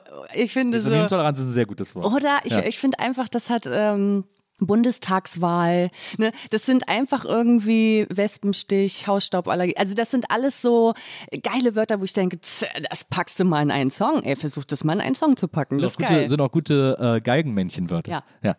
ja, Und, äh, und wie gesagt, also erste Strophe äh, geht es eben um, um, um klassische Allergien, dann äh, Refrain, ich bin allergisch. Äh, die zweite Strophe ist dann, sind dann deine großen Intoleranzen, was die Gesellschaft betrifft. Also äh, Rechtsradikale im Bundestag, äh, Intoleranz und so weiter und so fort. Äh, und darauf bist du dann, dann kommt eben wieder der Refrain, du bist dann auch allergisch. Das, also so viel zu dem Reveal sozusagen. Das ist ja dann, äh, das funktioniert sehr gut, finde ich, in diesem Song. Und ich finde das interessant, dass du da so äh, gerade in diesem Allergien-Thema sozusagen dann so sehr klar auch politisch Stellung Du bist ja sowieso immer eine sehr politische Frau gewesen, die sehr, also sehr klar für eine gewisse Haltung einstand äh, und auch für, für eine politische äh, Haltung einstand. Und äh, dass du das jetzt einfach so früh auf dem Album irgendwie nochmal klar machst, war dir das auf eine gewisse Art wichtig? Weil, wie gesagt, also eigentlich weiß es ja jeder von dir. Es ist jetzt wahrscheinlich, wird es Das nicht passieren. so. Ja, aber ich glaube, es wird jetzt nicht passieren, dass irgendwie eine Nazi-Gang aus Versehen dein Soloalbum hört äh, und dann am dritten Song sagt, ah fuck, die ist gar nicht auf unserer Seite. Nee, aber es passiert immer mal wieder, dass Leute erschrocken sind, wenn ich Sachen sage. Wirklich? Ja, bei Instagram. Leute, die dann neu dazukommen, sich noch nicht so viel mit mir beschäftigt haben oder so und denken, oh, nice ass, guck ich mal, was die so macht, ne, oder so. Und dann äh, denken die, äh, nee, ach so ist sie drauf, linksversiffte Fotze oder so, höre ich ja dann öfter mal so. Also es sind immer Leute mal wieder überrascht, so, ne. Deswegen ist es auch immer wichtig, weil immer Leute dazukommen und man nie nie haben einen alle schon kennengelernt oder man halt damals mal irgendwas gesagt, weißt du? Und dann sind die Leute, haben das gesehen und sich gedacht, nee, oh nee. Und dann kommen die nie wieder. Nur weil sie einmal gesagt haben, nee, also die Jennifer, das ist, ich glaube, das ist nicht, das, das ist nicht mein Schnack. So, ne? Dann kommen die nie wieder. Deswegen, du musst immer, oder ich habe immer das Gefühl, Statements machen zu müssen. Die ganze Zeit. Ich will das. Ich finde es total wichtig. Ja. In erster Linie, um zu sagen, ich stehe dafür, aber natürlich genauso wichtig, um nach außen hin zu sagen, das sind meine Themen, das, die finde ich total wichtig und ich finde wichtig, dass wir die auf dem Schirm haben, damit sich was ändert, damit wir auch sehen, ah, das sind auch Themen, die andere haben, nicht nur ich. Und das ist nicht nur bei politischen Themen so, das ist ja bei allen Themen so, ne? Das ist bei Selbstakzeptanz so. Das ist dann, keine Ahnung, oder Leute schreiben mir bei Kifferin, oh, ich finde es so geil, dass du sagst, ey, du bist dann irgendwie pro und du willst irgendwie, dass Cannabis legalisiert wird. Oder bei Polyamorie irgendwie, ah, voll geil, dass da jemand in der Öffentlichkeit hätte ich früher ähm, irgendwie Vorbilder gehabt, ach, wie wäre das schön gewesen und so. Und dafür ist es auch. Also um, um das irgendwie im Gespräch So zu halten und ja, und irgendwie und zu sagen, so, das sind meine Themen, vielleicht sind es auch deine Themen. Ich finde auf jeden Fall, es sind Themen, worüber wir sprechen müssen. So, und wo sich auch in der Gesellschaft was ändern muss, in der Akzeptanz. So. Ja, ja. Aber es ist, ist das nicht, ich finde es so, ich finde es so interessant bis faszinierend. Also ich, ich halte mich auch für einen sehr politischen Menschen. Ich Ich bin nicht so tagespolitisch, muss ich Ja. sagen. Na Also ich bin eher so. gesellschaftspolitisch. Ja. Naja. Also das ist, ich, man hat schon das Gefühl, dass diese, dass dieser Rechtsruck, wie gesagt, eben sehr real ist und überall irgendwie stattfindet und so. Und Ja, aber Linke machen Häuser kaputt. Ja, ja. Ja, es ist ein krasser Linksruck ist- auch, ja. muss man aufpassen. Ja, Ja, das ist so weird, ne? Dass, dass gerade die Rechten am meisten jammern über, über Identitätspolitik und, und auch, wenn man sich Amerika anguckt, diese ganze Don't Say Gay-Geschichte und sowas alles. Das Don't- ist, das weiß- was ist äh, das? Da gab es in, in Texas wurde so ein Gesetz verabschiedet, dass in Schulen nicht mehr unterrichtet werden Ach, darf, ja. dass, äh, dass es Homosexualität gibt überhaupt und so. Und alle Bücher, in denen homosexuelle So Paargruppen mussten verbannt werden aus Unfassbar. Schulbibliotheken und so. Das ist so krass. Und, und auch so, dass dann in Texas auch äh, Frauen nicht mehr abtreiben dürfen und sie dürfen auch nicht mehr in den Staat nach nebenan fahren. Und wer mitkriegt, dass seine Nachbarin oder ein Bekannter abtreibt, kann das melden, kriegt dafür 10.000 Dollar Oh und so. Also es ist so super. Es ist also fast schon Handmaid's Tale, muss man Oh, ehrlicherweise ja. sagen. Das ist echt so kurz oh, davor. ich krieg gleich Gänsehaut wieder. Ey, Ja, das ist total krass. Wahnsinn. Aber das, Ja. sind, also das sind ja reale Themen, so, Ja. Mhm. die, die stattfinden. Und dann ist es natürlich auch wichtig, sich zu positionieren. Irgendwie Finde ich auch. Finde ich auch. Also, wie gesagt, aus verschiedenen Gründen. Einmal für mich selber, weil ich ja Songs über mich und mein Leben mache und was mich interessiert. Und das ist mein Antrieb, um Musik zu machen, Selbstverwirklichung und so weiter. Ne? Und da kann ich kann gar keine Songs machen, die nicht aus meinem Herzen kommen oder nicht aus meinem Leben kommen. Ich kann es nicht machen, habe ich noch nie gemacht. So, ne? Deswegen weiß ich gar nicht, wie das geht. So. Dann natürlich, wie gesagt, um, um irgendwie das Statement zu machen. Es ist total wichtig, wenn, also ich meine, Musik ist Kunst, Kunst ist Veränderung, was schon immer. Also, ne, also wir, wir haben die Möglichkeit, mit Kunst irgendwie was zu bewegen, weil es irgendwie ein Sprachrohr ist und weil es sich viele Leute anhören. Und also ich finde es auch immer egal, welche Musik, das ist auch äh, total wichtig jede Musik ist gesellschaftskritisch beziehungsweise bestätigt äh, bestehende Narrative oder äh, prangert sie an. Ne? Also wenn du einen Song machst und du sagst, ich, ich gehe auf Party und da sind Bitches und ich habe meine neue Uhr, bling bling und so weiter, dann ist das, das ist politisch. Ah, ja. Ist, ist politisch. Und die Songs, die ich mache, sind auch politisch. Aber jeder macht politische Songs. Das ist auch das, was irgendwie Leute äh, mal verstehen müssen, dass es nicht nur, ach ja, krass, und du bist halt gesellschaftskritisch, ah, krass, du machst, ja, die anderen auch. Ihr könnt die genauso gut fragen, die bestätigen halt auch irgendwie ein bestehendes äh, Narrativ oder die, äh, ne, also äh, das Patriarchat bestätigen die damit und bestehende äh, Machtstrukturen und ich prangere sie halt an, aber es ist beides politisch oder gesellschaftskritisch. Ja.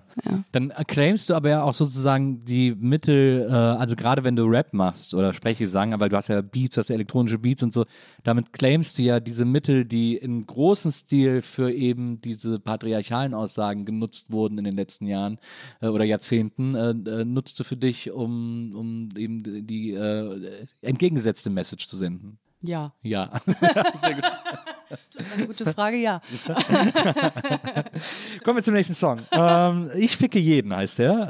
Äh, ist vom Beat her ein wunderbarer äh, G-Funk, äh, muss man sagen. Mhm. Äh, fühlt man sich wunderbar erinnert an die alten G-Funk-Zeiten. Ähm, auch so im Auto, äh, im Auto, Ne? im Video wird das ja aufgegriffen Ja. mit diesen, mit diesen. Muscle Cars und so Lowrider, genau. Ja. Das ist schon sehr geil. Ich, ist natürlich ein Lied, das mir wahnsinnig gut gefällt, äh, weil es um Polyamorie beziehungsweise CNM. offene, offene Beziehungen geht, genau, CNM. Consensual Non-Monogamy heißt es, Ja, genau. ja, genau. Äh, also sozusagen einverstandene Nicht-Monogamie. Einvernehmliche, ja. Einvernehmliche, genau. Ich finde das so interessant, weil das ist ja ein Thema, das äh, irgendwie gerade sehr präsent ist. Findest du? Ja, Da haben wir letztes Mal, hast du das schon gesagt, und da habe ich gesagt, hä, wo ist es präsent? Ja, es ist, ich habe das Gefühl, dass Wenn man nicht die Missy, wenn man nicht das Missy Magazine liest, dann Na, ist es irgendwie nicht präsent, habe ich das Gefühl. Doch, ich glaube schon, dass das, ich, glaub, ich finde, das ist so ein Thema, das auch so, das in meinem Gefühl auch schon bei so Leuten wie Lanz oder so angekommen ist. Das ist so überall mal War da so jemand auftaucht. und hat da, äh, hat er darüber also, gesprochen? Nee, ja, also könnte ich jetzt nicht konkret Okay, sagen, okay, aber okay. so, so gefühlt sozusagen. Weil ich war im Kölner Treff jetzt vor zwei Tagen oder so.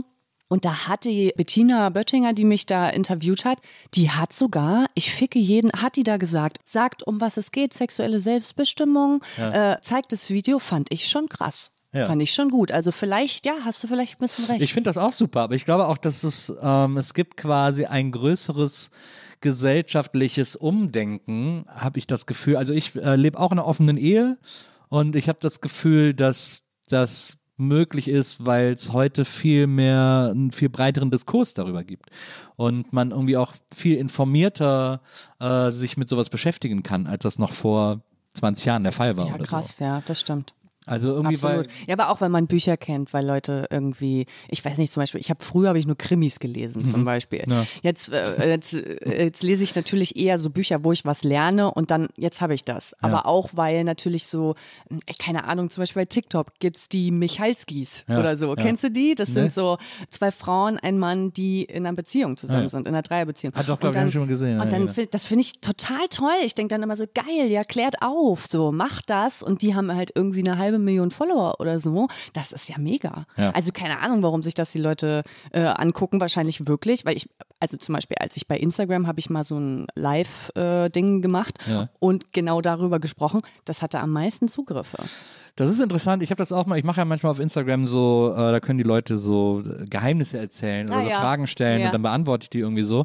Und da, äh, seitdem ich das einmal erzählt habe, kommt das auch immer wieder als Ja. Frage, wie ist das denn, wie macht denn Maria und du, wie macht ihr diese offene Beziehung? Die Leute so, sind interessiert. Naja, die haben Bock, aber der, was man verstehen muss, glaube ich, wenn man da reinkommt, ist, jeder führt eine andere offene Beziehung. Mhm, Absolut. Mit Regeln, ohne Regeln. Mhm. Die dürfen das, der darf jenes. Es gibt drei alle zusammen. Es gibt eigentlich die monogame Polyamorie-Beziehungen und Ja. so weiter, dann nur einer hat was mit bei. Also, ey, es ist so unterschiedlich. Und immer wenn die Leute das fragen, denke ich immer so, hoffentlich denkt ihr jetzt nicht, dass das überall so ist, Ja, weil es ist überall unterschiedlich. Und ihr fragt jetzt nur mich und ich sag, bei mir ist es so, ne?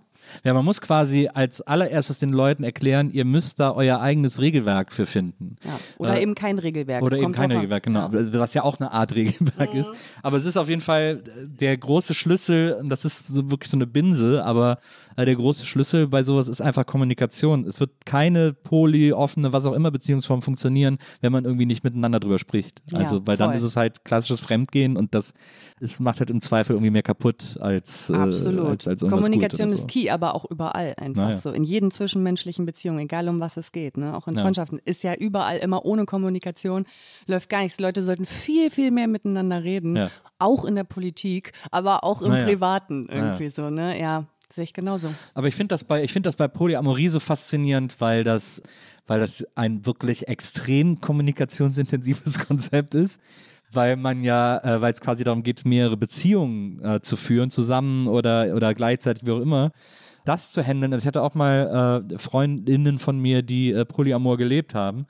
Und äh, ich habe das sehr bewundert, wie die das handeln und was das für einen Aufwand an Kommunikation bedeutet. Das ist schon sehr speziell. Kommt immer drauf an, ob einer zum Beispiel, weil in meiner polyamoren Beziehung war es so, dass einer gar nicht darüber sprechen wollte. Ja. Und dann mit dem habe ich Aber zum Beispiel es? nicht drüber gesprochen. Ja, das geht. Ja, Ja, das ist jetzt nicht so das Problem. Also, Ja. weil man einfach, es hört sich blöd an, aber man tut ja quasi so, als hätte man einfach jetzt nur die Beziehung. Natürlich weiß der, dass es noch eine andere gibt, aber man spricht nicht darüber. Ja, verstehe. Ne? Und dann ist das gar nicht so, diese krasse Kommunikation. Man ist ehrlich und klar sagt man immer, du heute, nee, weil, hm? Ja. Aber man redet nicht weiter drüber. Ne? Man sagt jetzt nicht, der fragt jetzt dann nicht, ah, und was habt ihr letzte Woche so Ja, ja, gemacht klar. oder Ja, ja, so? Keine Ahnung. Ne? Das Ja, ja. rede ich dann nur mit dem anderen oder so. Ne? Also es kommt auch immer drauf an, wie man das halt gerne haben wollen würde. Aber, das, aber du bist ja dann in dem Fall sozusagen das Zentrum dieser, dieser Genau. Beziehung und äh, du musst das ja dann irgendwie alles so ein bisschen jonglieren und handeln. Mhm. Äh, das ist doch äh, zumindest der Terminplaner intensiv.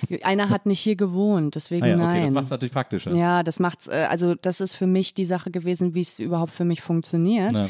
Also ich würde, das würde jetzt nicht äh, für mich funktionieren, wenn beide in Berlin wohnen, weil das auch für mich so, äh, jetzt die Wohnung, in der ich wohne, bin ich mit diesem einen Mann und ich kann mir gar nicht vorstellen, da noch eine Beziehung mit einem anderen Mann in dieser Wohnung auszuleben. Ja. Das kann ich mir nicht vorstellen. Naja. Also dann würde ich, den würde ich nicht zu mir dann einladen. Also wenn der in Berlin wohnen würde, dann würde ich dann nur zu dem gehen. Naja. Ne? Und also das, ist, das sind so Grenzen für mich, wo ich dann einfach sage, ey, das verbinde ich mit jemandem oder so, würde ich dann nicht machen. Also, ne, deswegen, also, äh, und ich kann mir aber auch vorstellen, zum Beispiel, wenn ich jetzt was, was mit einer Frau hätte oder so, ne, und wenn die beiden auch was miteinander hätten, auch toll, kann ich mir auch vorstellen. Also ich kann mir sehr vieles vorstellen und es kommt immer drauf an, was wollen denn die Leute, die da mit dabei sind?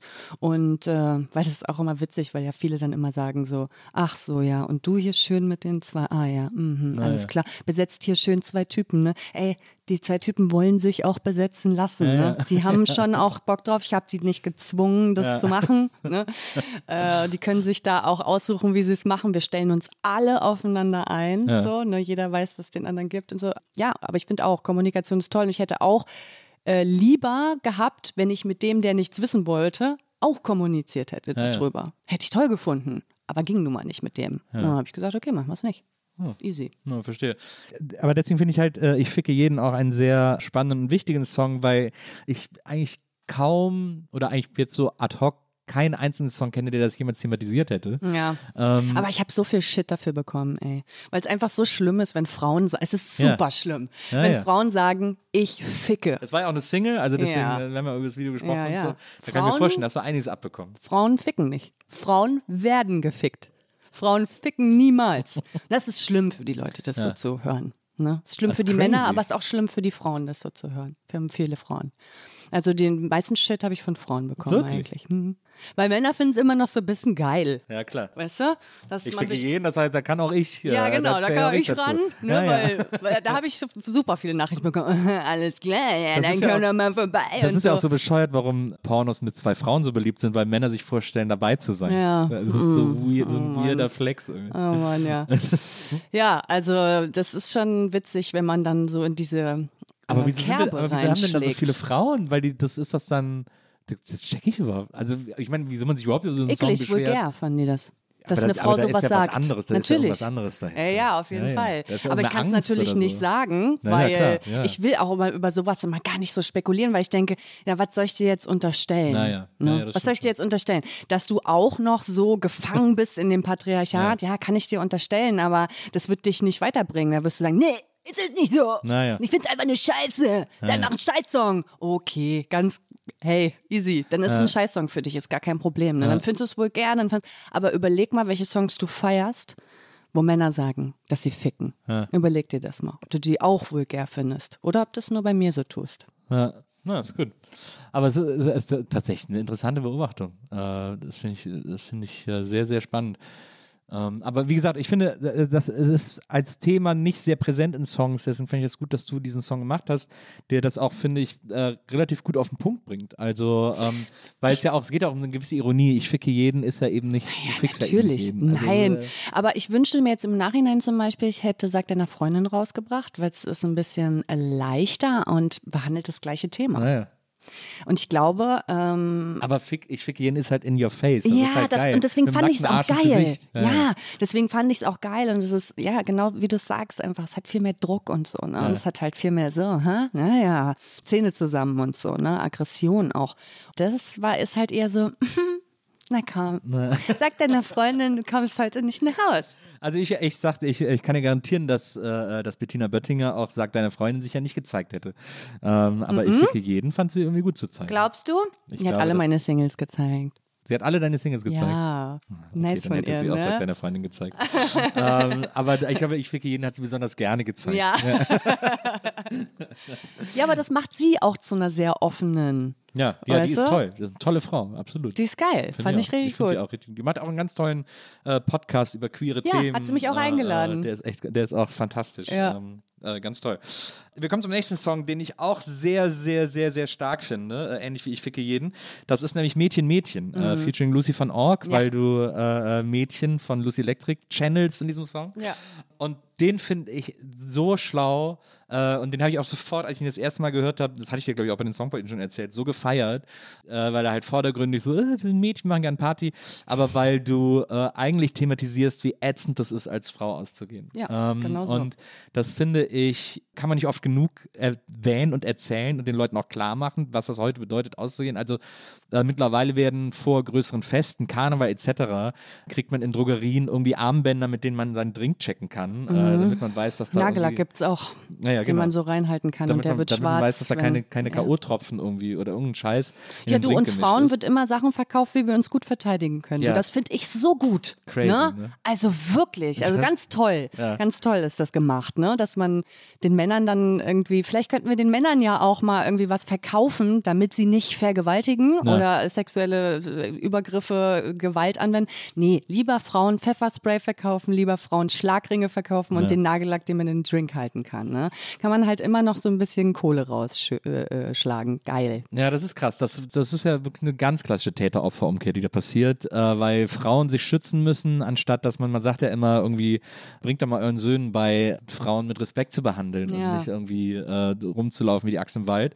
Aber stattdessen müssen Frauen eben, äh, du, du singst das ja auch in einem Song äh, irgendwie, ähm, das äh, Hand aufs Glas, wenn ich feiern gehe, also dass du wirklich aufpassen musst und dass du irgendeine fremde Hand am Arsch hast, wenn du tanzt und so weiter und so fort, weil die aber einfach alle glauben, sie können, äh, Frauen werden freiwillig sozusagen. Ich kenne keine Frau, der das noch nicht passiert ist in irgendeiner Form. Ja, kenne krass. keine. Das ist echt so krass. Und das sind dann nicht die offensiven Frauen, so, es sind auch die zurückhaltenden Frauen, aber es sind auch die offensiven, also es ist total egal, wie du actest, ne, wie du Ja. bist, ob du selbstbewusst bist oder nicht, ob du die bist, die da alleine, ne, manchmal sind es die, wo sie denken, ah, das ist leichtes Opfer, alles klar, die greife ich ab. Oder du bist offensiv und tanzt, wo sie dann denken, na, die willst doch. Also es ist äh, wirklich, es ist total scheißegal, wie du bist, ne, und äh, ja, wie, du- was du für ein Selbstbewusstsein hast. Also es kann dir halt immer passieren.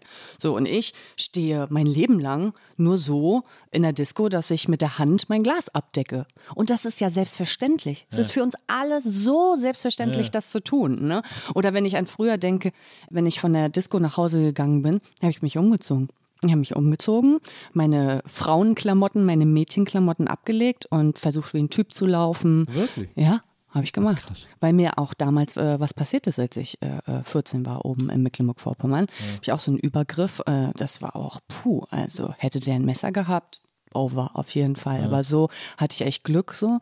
Ähm, und ich wusste schon immer, ganz genau, was ich äh, machen muss. So, ich hatte ah. ganz, äh, ich hatte Pfefferspray, ich habe äh, meine Schlüssel zwischen äh, meine mhm. Hand gesteckt und so weiter. Mhm. So und das ist eben das. Männer wissen es nicht. Männer, Männer ist das gar nicht bewusst, dass wir das machen müssen. Ja. So, also äh, und deswegen sind Männer auch nicht aufmerksam genug, äh, wenn wir, wenn sie irgendwie zusammen mit ihren Kollegen unterwegs sind. Wir müssen aufmerksam sein. Wir mhm. müssen gucken, dass uns das nicht passiert. Und das ist eben das, was ich in dem Song sage, ist so: Ey Männer, euch muss das bewusst sein. Mhm. Ihr müsst euch damit beschäftigen und ihr müsst gucken, wenn ihr in eurer Jungsgruppe oder auch in eurer gemischten Gruppe ist ja total egal unterwegs seid habt ein bisschen Auge dafür, mhm. was eure Kollegen machen. Ja. So. Oder wenn die auch, da geht's schon los. Es geht ja los bei frauenfeindlichen Witzen, Äußerungen und mhm. so weiter guckt einfach mal, dass ihr da auch mal was gegen sagt, dass ihr euch dagegen stellt mhm. und sagt, das ist nicht in Ordnung. So mhm. teach them. So, weil auf uns hören sie nicht obviously, weil äh, wir sind ja nun mal Frauen. Also, ja. wenn wir die Macht hätten, Männer von irgendwas zu überzeugen, haben wir schon versucht. Ne, machen wir ja die ganze Zeit. Deswegen, wir brauchen ja die Hilfe von Männern. Das ist immer so scheiße, weil die da dran schuld sind. Und dann brauchen wir aber trotzdem deren Hilfe, um das zu überwinden. Das ist ja nun mal so. Ja, ja. Ne, und deswegen, es braucht einfach mehr Männer. So, um das Ganze, um den Feminismus nach vorne zu treiben, um äh, mehr Männer, die sagen, ich bin Feminist. Ja. So. Ich vertrete ja immer die Einstellung, dass äh, das auch überhaupt nichts schaden könnte, dass jetzt einfach mal alle Männer äh, zurücktreten müssen und, äh, und irgendwie Frauen alles überlassen wird.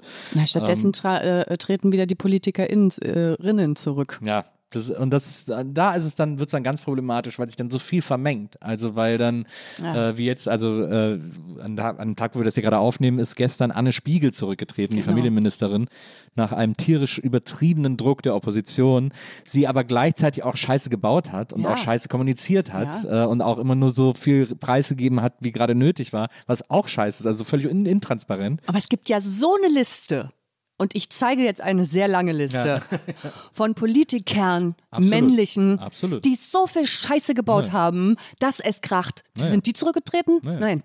Ja, da ist das Traurige, dass sozusagen der Trick, äh, der offensichtliche Trick ist, äh, dass man sich halt nicht entschuldigt. Ja, genau. Dass man einfach so tut, als wäre nichts und einfach weitermacht. Dann einfach muss man auch nicht zurücktreten. Ja. Das ist Oder einfach so mal ein bisschen absurd. still sein eine Woche, mal ja, ein bisschen genau. sich zurückhalten ja, genau. und dann einfach wieder durchstarten, so wie es genau. alle Männer auch das immer machen. Das habe ich gestern ganz viel gelesen, haben ganz viele Leute gesagt, so hätte sie das machen müssen. Und ich denke so, okay, sie hat jetzt, sie hat wirklich mal versucht, sich zu entschuldigen wie gesagt, man hätte sich auch transparenter entschuldigen können, hat sie nicht gemacht. Also ein bisschen, aber ja auch das gar ist nicht halt darum, das Ärgerliche da an diesem Schuld Fall, ist. dass das ja. so ambivalent ist. Ja. Aber total, also finde ich auch, es ist auch so krass, wie jetzt sozusagen seitdem diese neue Regierung äh, an, äh, am Start ist, äh, sozusagen die Opposition die ganze Zeit, äh, es ist so auffällig, dass sie immer erst versuchen, auf die Frauen zu gehen. Ja, ja. Sie haben während der Wahl versucht, äh, Baerbock irgendwie auszuschalten. Wahnsinn. Dann haben sie jetzt versucht, äh, Nancy Faeser auszuschalten. Mhm. Das ging, da haben sich die Zähne ausgebissen. Dann geht es einfach so weiter. Erstmal alle Frauen durchgehen. Aber ist dann absurd. ist auch geil, wie die Berichterstattung, Christina Lunz hat gestern ein Posting gemacht, Berichterstattung Bild. Es wurden jetzt drei Frauen eingestellt. Naja, also weiß ich nicht, wenn da jetzt in dem einen Unternehmen, da wurden jetzt drei Frauen ja. eingestellt, ob das jetzt mit rechten Dingen zugeht, ja. ob die da wirklich kompetent sind, genug kompetent, das wagen wir zu bezweifeln. Nein. Das ist ja witzig. Also das ist ja so witzig. Nein, Jeden Tag werden drei Männer irgendwo eingestellt. Ja. Ne? Da gibt es keinen Bildartikel. Dass die das nicht selber merken, das ist ja. immer noch naja. verrückt. Das ist ja nun wirklich auch das Organ des Teufels. Ja, das ähm, stimmt. Aber gut. Ähm, wir kommen zum nächsten Song. Ja. Und zwar ist das, hast du gerade auch schon kurz angesprochen, Kifferin. Kifferin ist ein Song, in dem du beschreibst, zu, wahrscheinlich zur Verwunderung vieler Menschen, dass du sehr gerne kiffst und trotzdem dein Leben im Griff hast. Ja, crazy, ne? ja, es ist verrückt. ähm, ja, ich kiff schon seit ich 13 bin, ja. Ja, nicht durchgängig natürlich. Ja. Immer mal wieder, wenn ich jetzt zum Beispiel in Urlaub fahre, kiffe ich gar nicht. Oder ich mache mal zwei Monate nichts, weil ich merke, oh, meine Gehirnzellen, die sind ein bisschen flöten gegangen. Ich habe Wortfindungsstörungen, habe ich ja auch mal. Es ist ja nicht so, dass Kiffen nichts macht. Ja. Das ist schon so, dass man sich nach einem Monat Dauerkiffen fühlt man sich auch ein bisschen dumm. Naja. So und dann muss man auch mal wieder damit aufhören. Aber allgemein muss ich sagen, Kiffen ist schon sehr geil. Ich würde jetzt aber niemandem sagen, ey, du musst auf jeden Fall kiffen, weil natürlich wissen wir auch, dass das Psychosen ja eine hervorrufen kann. meine, mein es ist eine Droge, Ja. immer noch eine Droge. Und natürlich ist es auch schwierig irgendwie zu sagen, mh, ja geil, äh, Legalisierung, guck mal her mit der dritten Volksdroge, Ja. richtig Bock drauf. Ich meine, von Alkohol und Zigaretten sterben noch nicht genug Leute. Nee, also ne, es gibt ja nicht so viele, die von, ich weiß gar nicht, ob es überhaupt Leute gibt, die von Cannabis gestorben Ja, ja. sind oder von den Folgen. Also Ja. äh, keine Ahnung. Ne? Aber das sehe ich auch ambivalent und ich bin jetzt nicht so 100 Prozent diejenige, die sagt, ja, Legalisierung, Ja. Legalisierung. Trotzdem finde ich, es gibt genug gute Beispiele dafür, Spanien, äh, Niederlande und so weiter, wo Ja. wir mal sagen könnten, ey komm, let's do this. Ja. Und ich würde es gerne noch miterleben, dass ich mein Gras in so einem Shop in Berlin kaufe. Fände ich richtig ja- geil. ja mein kurz Dealer wird es nicht so freuen. Mein Dealer würde es nicht so freuen, natürlich. Ne, aber dann frage ich mich auch, weil das, was, vor was ich immer so ein bisschen Angst habe, aber ey, ich fahre ein Smart. Ne? Und ich bin äh, kleine, süße, blonde Frau. Ja. Natürlich wurde ich in Berlin noch nicht angehalten. Ja. Ne? Na klar. Aber da habe ich immer so ein bisschen Angst vor, weil wenn ich eine Phase habe, wo ich jeden Abend kiffe, zum Beispiel gestern, vorgestern gekifft und dann angehalten werde, das wäre jetzt ein Problem. Mhm. Das wäre sehr problematisch. Obwohl das ja gar nicht problematisch ist. Also ich bin ja komplett da. Ich habe gestern Abend gekifft vor St- Stunden einfach, ja. Ja. Normal, wenn du Alkohol getrunken hättest, würdest du jetzt auch fahren. Gar Ja, kein Problem. Ja. Ne? Aber jetzt, ich würde Probleme haben, weil die Schwelle, die wir da jetzt haben, äh, einfach äh, zu niedrig ist. Ne? Das ist so, da denke ich so, hm, wie wird das wohl angepasst? Hoffentlich wird das angepasst. Ja. Ne? Ja, Und muss ich doch nochmal so einen Arzt finden, der mir attestiert, dass ich Schmerzpatient bin. Ja, aber ist, ich finde das auch interessant. Also ich bin, äh, ich habe früher gekifft, ich kiff auch wirklich ab seit Ewigkeit nicht mehr gekifft. Aber ich fand es auch immer okay. Ich glaube auch sowieso, dass Drogen immer sehr viel auch mit Selbstverständnis ähm, äh, und, und, und Selbstreflexion zu tun haben. Also ich glaube, wenn man äh, sich so ein bisschen checkt, dann kann man auch gut mit Drogen umgehen. Es ist niemals ausgeschlossen, dass es eskaliert oder dass Kein es schief Fall. geht oder so, aber, aber im Grunde genommen, wenn man, wenn man irgendwie bei sich ist, dann, dann kriegt man das meistens ganz gut gehandelt. So. Und, äh, und deswegen finde ich auch, finde ich auch eine Legalisierung völlig in Ordnung, äh, äh, stehe dem auch sehr positiv gegenüber. Aber äh, sehe natürlich auch, es gibt halt überall Gefahren. Also klar, äh, die gibt es ja beim Alkohol auch, die, da, sind die, Klar. da sind die Resultate meistens auch verheerender, aber das ist einfach schon akzeptierter und äh, Kiffen ist aber so, äh, also ich habe in meinem, in meinem Freundeskreis gibt es so viele Leute, die kiffen, für die das einfach normal ist und völliger Alltag ist, dass ich es einfach so lächerlich finde, dass es schon so lange, äh, so lange immer noch, so lange immer noch illegal ist, Ja. äh, weil es einfach, es ist so verbreitet, come on. Also es ist jetzt auch, glaube ich, auch nicht, wenn es jetzt Shops dafür gibt, dass jetzt plötzlich die Nation nur noch aus Kiffern besteht oder so, sondern das wird die entkriminalisieren, die es sowieso usen und zwei, drei neue dazu und mein Gott, das Ja, ist halt irgendwie, genau. ähm, also deswegen finde ich das, äh, bin ich da auch ein großer Fan von. Aber ich finde das auch gut, dass du so einen Song gemacht hast, der, der so ein bisschen diese Klischees ausräumt. Äh, es gibt einen äh, tollen Komiker, äh, der, hat, äh, der ist, glaube ich, Mitte 90er gestorben, aus Amerika, ein Stand-Up-Komiker, Bill Hicks, von dem ich ein großer Fan bin. Und der hat mal ein ganz tolles Bit über Drogen gemacht, wo er gesagt hat, irgendwie so, äh, ja, er hat Drogen genommen, er hat gekifft und wisst ihr was? Ich habe niemanden getötet, ich habe niemanden überfallen, ich habe niemanden vergewaltigt, ich, äh, ich habe ein wunderbares Leben gelebt und so. Also, wo er diese Klischees mal so ein bisschen aufräumt, die ja mit diesem Oberbegriff Drogen immer noch in Verbindung gebracht werden. Und äh, deswegen finde ich es ganz, äh, finde ich es aber auch sehr mutig auf eine Art, so einen Song zu machen. Also wo man so sehr offen sagt, so, ja, Leute, ich kiffe und ich kiffe wirklich schon lang, aber äh, äh, mir ist nichts passiert. Hast du da irgendwie auch so doofe Reaktionen drauf bekommen? Mm, Oder? Ich finde das heutzutage nicht mehr so mutig, das zu machen. Es war früher viel, viel mutiger, das zu mutig. machen. Ich hätte immer noch Schiss, das zu Ja, machen. ich finde es, also früher fand ich es richtig mutig. Ja. Früher war das richtig krass. Ey, da hast du auch noch reingedrückt gekriegt, so, dass du kein Vorbild bist, dass das gar nicht geht. Und äh, jetzt ist halt so, seit Shirin David auch kifft. Gar keiner mehr ein Problem mit, habe ich so das Gefühl. Oder jetzt, ne, wo alle so, ach krass, ach so, jetzt ist legalisiert, ah ja. Shirin David zeigt ihr Riesengras, äh, äh, äh, Dings, ne, wo sie es drinne hat.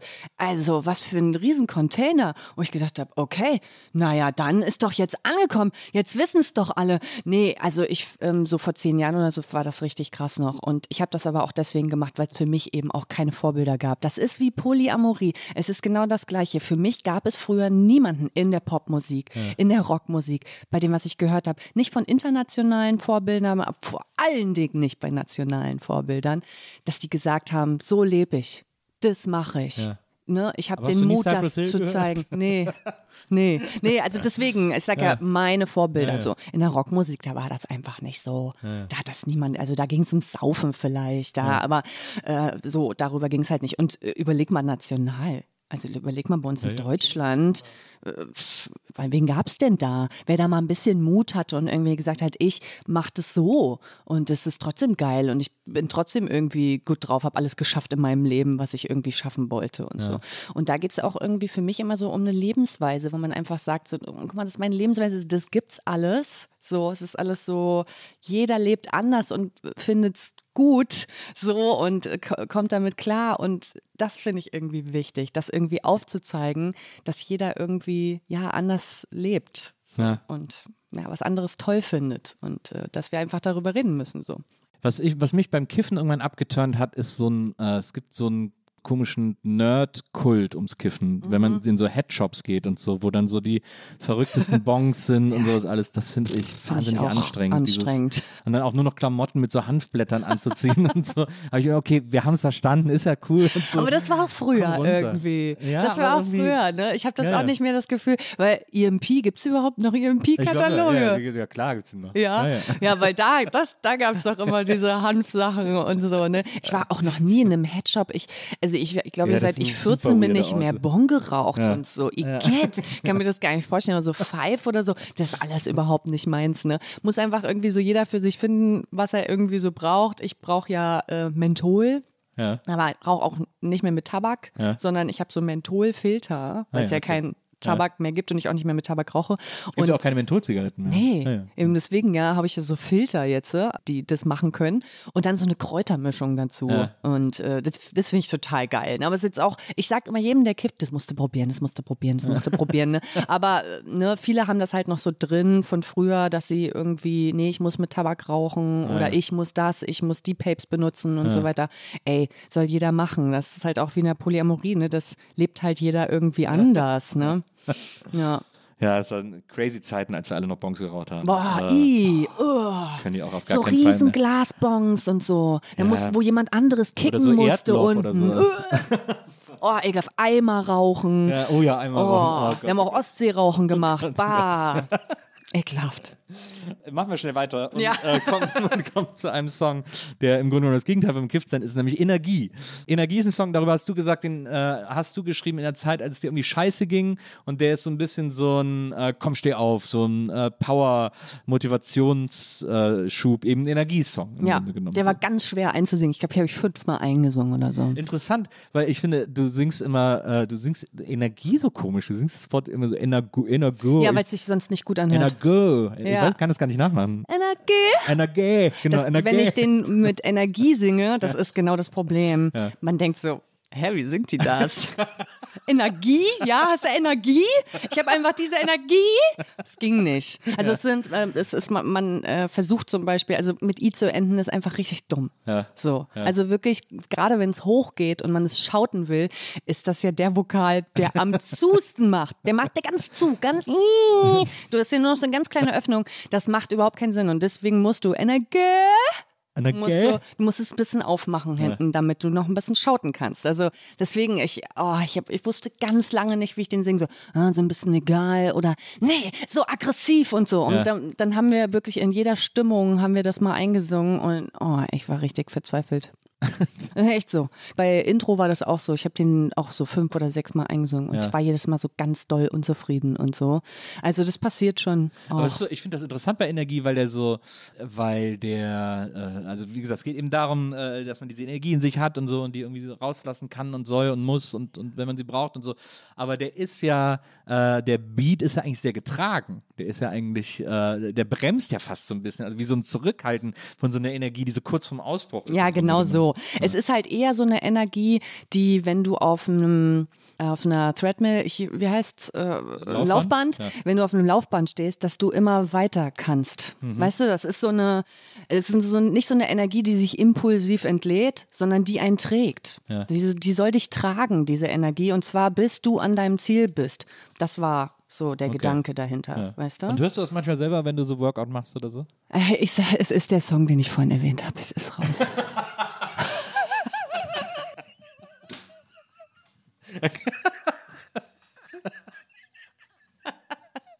Okay, ich, da, wollte ich gar, da wollte ich dich gar nicht hinbringen. Da wollte ich gar nicht hin. Aber Jetzt okay. ist es raus. Es ist raus. Mein Gott, es ist raus. Ah, ja, Ich da- deswegen nicht. Hört Nee, nicht. dann hörst du wahrscheinlich nicht. Dann, aber vielleicht diese Wut kann ich dann vielleicht so Ja. ein bisschen antreiben. Ja. Nee, und das, das Verrückte ist, ich, boah, der wird so geil live. Aber es ist ja auch so, aber ich finde, das, aber das ist interessant, dass genau das der Song ist, weil, äh, wie gesagt, also du hast ja erzählt, du Das hast ihn in einer es. schweren Phase geschrieben Ja. und dass der dann der ist, mit dem du quasi auch am unzufriedensten bist, passt ja eigentlich auch wieder super zu dem passt Song. total. Es muss eigentlich auch dieser Ich Song habe sein. immer gesagt, der Song Energie hat mir so viel Energie geraubt. Das ist unfassbar. Ich habe Energie. den, Energie, genau. Ich habe den anderthalb Jahre oder so mit mir rumgetragen. Wirklich. Und immer wieder, oh, nochmal, oh, nee, ist wieder nicht gut. Oh. Und normalerweise hätte ich einfach gesagt, nee, komm, der ist, ich mach dem das nächste Album. Ja. Scheißegal. Aber der hat irgendwie gefehlt. Wenn der jetzt nicht drauf gewesen wäre, es hätte mir gefehlt. Aber das ist bei jedem Song dieses Albums so. Ich denke so, nee, wenn der nicht, das geht nicht. Na der klar. hätte drauf sein müssen. Nee, der hätte drauf sein aber das müssen. ist ja das Beste, was einem passieren kann, Ja. dass man, dass man All Killer. No Filler Ja, sozusagen. voll. Und ich, es gibt auch nur zwei Songs, die ich noch geschrieben habe, die rausgeflogen sind vom Album. Und die kommen wo dann ich als heute B-Seiten. mm, mm, die werden nicht kommen, nee. Finde ich jetzt nicht mehr. Oder gut. halt in, in 20 Jahren, so eine kann sein, kann sein, aber das sind einfach Songs, die, mm, mm, die höre ich jetzt und denke, mm, it's not me. Die sind ganz am Anfang entstanden Ja. und da, das ist meistens noch so, wenn man dann noch nicht so weiß, ganz genau, wo man als Künstlerin hin will, Dann schreibt dann man erstmal so schreibt man Richtungen sowas quasi, ja. und dann, ah, nee, es ist nicht. Also nicht Produktion und auch nicht von den Worten her und alles, bin gar nicht mehr ich. Ja. Passiert. Ja. Live wird der richtig geil Energie. Oh, den sehe ich schon, ey. Puh. Aber dann ist das ja am Ende eine schöne Versöhnung mit dem Song, Ja, wenn der live, wenn der ja, live so weil der dann wird. aber auch ein bisschen anders wird. So, da musst du dann so eine Treadmill auf die Bühne bringen. Genau. Auf so einem Laufband auf der Bühne. Ja. Ja, ich sehe den, glaube ich, auch mit echten Instrumenten. Das ist, that's why. Und Ja. ich dachte dann auf dem Album so, nee, nee, nee, nicht mit echten Instrumenten. Das muss alles so, ich, nee. Tust, du, tust du mit Band, oder? Ja, ich tue mit Band und ey, das ist total wichtig für mich, weil ich das gar nicht, kann mir das gar nicht vorstellen, dass ich, also stehe ich da alleine auf der Bühne und dann, äh, nee, und dann ist dann so ein DJ oder eine DJ da hinten und, und, äh, nee, das kann ich mir nicht vorstellen, ne? deswegen, und wenn der Song dann auch mal gespielt ist, irgendwie mit einem echten Schlagzeug, wenn da irgendwie ah, noch was reinkommt, was so schiebt einfach, ne, dann, so, und das hätte der Song eigentlich gebraucht, das weiß ich jetzt, Ja, verstehe. aber ja. macht Besser später als nie. Ja. Ja. Als nächstes kommen wir zu dem Song For Real. Äh, den hast du äh, zusammen mit Sway Clark gemacht. Es ist so witzig, weil Sway Clark hat den Song noch nicht gehört. Wirklich nicht. Nee. Ich habe den damals, als der fertig war. zwei Monate raus, oder? ich sag's dir. Als der Song fertig war, habe ich äh, ihm geschrieben, Sway. Und dann, ja, der ist aber hier, was weiß ich, der ist mit seiner Family, die sind, glaube ich, in die Staaten und haben da irgendwas ausgebaut und so. Und But there is Spotify in this world? Oder ja, aber der hat, also der hat sich nie bei mir gemeldet, nicht mehr. Ich habe seitdem keinen Kontakt mehr mit ihm gehabt. crazy. Sehr Voll schade eigentlich, Ja. weil ich dachte so, hallo, guck doch mal, der Song, ist- guck mal, ist voll gut geworden. Guck Ja. doch mal, nix, nix gemeldet. Das ist Also Sway, wenn du das hörst, der Witz. Nee, das hört er natürlich nicht. Ja, Sway Clark, ein Rapper aus äh, Toronto eigentlich, äh, der länger Zeit in Berlin gelebt hat, jetzt offensichtlich äh, wieder in den Staaten ist. Ein sehr geiler Song. Eine Art äh, Chat-Song äh, äh, von zwei Menschen, die sich irgendwie auf einem sozialen Netzwerk kennenlernen, so Tinder-esque irgendwie, und äh, miteinander schreiben und wie solche, solche Verläufe dann manchmal so sind oder solche, solche Gespräche manchmal so vor sich hin äh, gehen und so. Und das, das bildest du irgendwie in dem Song ab. Er, äh, interessanterweise, er rappt auf Englisch, äh, du äh, sprich, sprech, singst auf Deutsch. Ja. Ähm, äh, äh, und es geht so ein bisschen auch darum, wie man sich im Internet so verkaufen kann und was alles so möglich ist heutzutage, äh, irgendwie jemand anders zu sein und so. Also ich mochte den Song gar nicht. Ich finde, der funktioniert sehr gut. Ich finde Sway auch total geil in dem Song. Ich fand, ich fand ein bisschen so die Message ist so ein bisschen könnte auch so leicht von meinen Eltern sein. Ja. Also dieses, du weißt doch nie, ist das jetzt wirklich eine Frau, mit der du da schreibst? Ja, da weiß man doch nicht, heutzutage im Internet gibt sich doch jeder als irgendwer aus und so. Dann ist dann nachher, du stehst du nachher von einer Frau mit einem Bierbauch oder irgendwie sowas. Also das ist so ein bisschen, ähm, Es ist gar nicht so ein Oh, aufpassen. Also so ist es gar nicht, äh, so ist es gar nicht gemeint, sondern es ist wirklich einfach eine witzige Begegnung. Also Ist- es ist, ist gar nicht mit einem erhobenen Ich, Zeigefinger. ich, muss, ich muss eine Sache fragen. Äh, er endet ja damit, dass, äh, äh, dass ähm, äh, du sagst, ja cool, dann lass uns auf den Wein treffen, äh, schick mir nochmal noch mal irgendwie ein Foto, Schick wo ich mehr dir, von dir genau. sehe. Und dann, dann macht er ein Foto und dann meldest du dich nicht mehr. Das ist Ja. natürlich die große Frage, hat er ein Dickpick Ja, das geschickt? ist die große Frage. ja. Aber kannst du sie uns beantworten Nein. oder ist das, ist Nein, das wir unsere ja so Interpretation? gemacht. Wir haben es extra so gemacht, ähm, weil wir gesagt haben, so, er könnte auch was, der könnte auch seine Katze geschickt haben Ja. und man hätte oder gedacht, boah, was soll gedacht, das oh, der denn? sieht ja gar nicht gut aus Ja, eigentlich. oder so. Ja. Also es kann, kann sehr viel gewesen sein. Ich will jetzt auch nicht immer Männern unterstellen, dass sie die ganze Zeit Dickpics schicken. Auch nicht nach so einer Unterhaltung. Ne? Deswegen ist es einfach nur, ich finde, das ist so, also alles so eine schnelllebige, du kannst in drei Minuten lernst du irgendwie jemanden kennen und zack ist der schon wieder weg. Und dann schreibst du den nächsten an oder die nächste an und im Prinzip ist es, das, es geht das gleiche Spiel wieder von vorne los. Das sind nur meine Erfahrungen mit Tinder, mit Instagram-Dating und so weiter. Also mir hat das immer gar nichts Also du gebracht. online-datest also, nicht, Boah, also habe ich früher halt viel gemacht Ja. und es war echt schlimm. Also es ist nicht so, als hätte ich da mal einen Typen kennengelernt, der irgendwas mit mir gemacht hätte Ja, emotional. Und ähm, also ich finde es die meiste Zeit richtig schlimm, war die meiste Zeit richtig schlimm, mit was für Typen ich mich da unterhalten habe. Und wenn ich dann mal irgendwie einen coolen Typen äh, so dachte, oh, der ist wenigstens hier mal vom Aussehen, weil ich bin auch nicht so ein, natürlich muss der irgendwie mich ansprechen, aber äh, ich war jetzt noch nie mit jemandem zusammen oder voll häufig nicht, äh, der jetzt vom Aussehen genau mein Typ war. Also der muss mich irgendwie begeistern. Er muss halt irgendwie was Witziges kommen, was Intelligentes oder so was soll ich sagen? Ach ja, genau. Und dann äh, habe ich jemanden kennengelernt, denke, oh, der ist ja vom Aussehen genau mein Ding. Oh. Und dann schreibe ich den so an. Ich mache dann auch gerne den ersten Schritt, ist auch gar kein Problem. Und, so, hey, äh, ja. und der schreibt zurück, pff, wie durch muss man eigentlich sein, dass man sich für Jennifer Rostock ausgibt? Ja, das ist natürlich die klassische Gefahr. Oh, und dann habe ich ja. gedacht, oh no, Alter, soll ich dich jetzt davon überzeugen, dass ich's bin oder ich weiß auch nicht, komm. Und dann hat er mich auch schon blockiert gehabt und dann war auch gut. Auch gut, ne? Also, aber ich habe auch noch zum Beispiel eine Freundin, die äh, ähm, ihren Ehemann kennengelernt hat über ich habe Tinder. auch meine Frau bei Tinder kennengelernt. Ja, Ja. siehst du, ich mein's so schön. Ne? Für mich hat das leider nie funktioniert. Ist ja schade, aber für mich waren es immer so Begegnungen, wo ich dachte, oh, die drei Minuten richtig verschwendete Zeit hier. Ne? Und manchmal hat man ja auch wirklich abends zwei Stunden da gesessen und nur gewischt, Ja, ja. gewischt, gewischt bei Tinder. Der äh, Kevin Kühnert hat das erzählt, äh, wie er das macht, wenn er online datet, wenn er irgendwie äh, äh, Typen trifft, die ihm immer alle nicht glauben, dass er Kevin Kühnert ist. Ich weiß nicht, ob er es noch so macht, aber das hat er auf jeden Fall sehr lange so gemacht. Die immer alle sagen, ja, gib's jetzt als Kevin Kühnert aus. Und dann hat er immer gesagt, pass auf, guck jetzt gleich mal auf meinen Twitter-Account, da ist dann jetzt für fünf Minuten ein Punkt hinter meinem Namen, dann weiß er, dass ich es bin. Und dann hat er das immer gemacht. Geil. Und dann wussten die Leute immer so, oh, du bist ja Aber ich will wirklich. niemanden davon überzeugen müssen. Ja, ja. Weißt du? Ja, dann denkt klar. das halt. Ist mir auch egal. Ich habe dann die Geschichte auch bei Instagram erzählt, weil ich dachte, komm, jetzt vielleicht guckst du es ja. Du Ja. kannst mich nochmal anschreiben hier. Ja. Ist nicht passiert.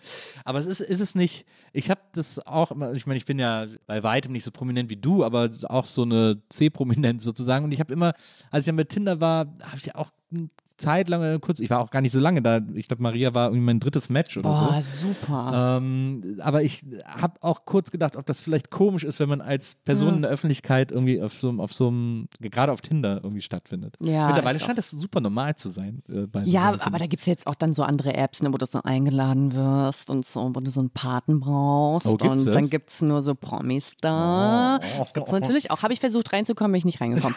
naja. Oh, da muss ich auch, da muss ich jetzt auch versuchen reinzukommen. das ist ja aufregend.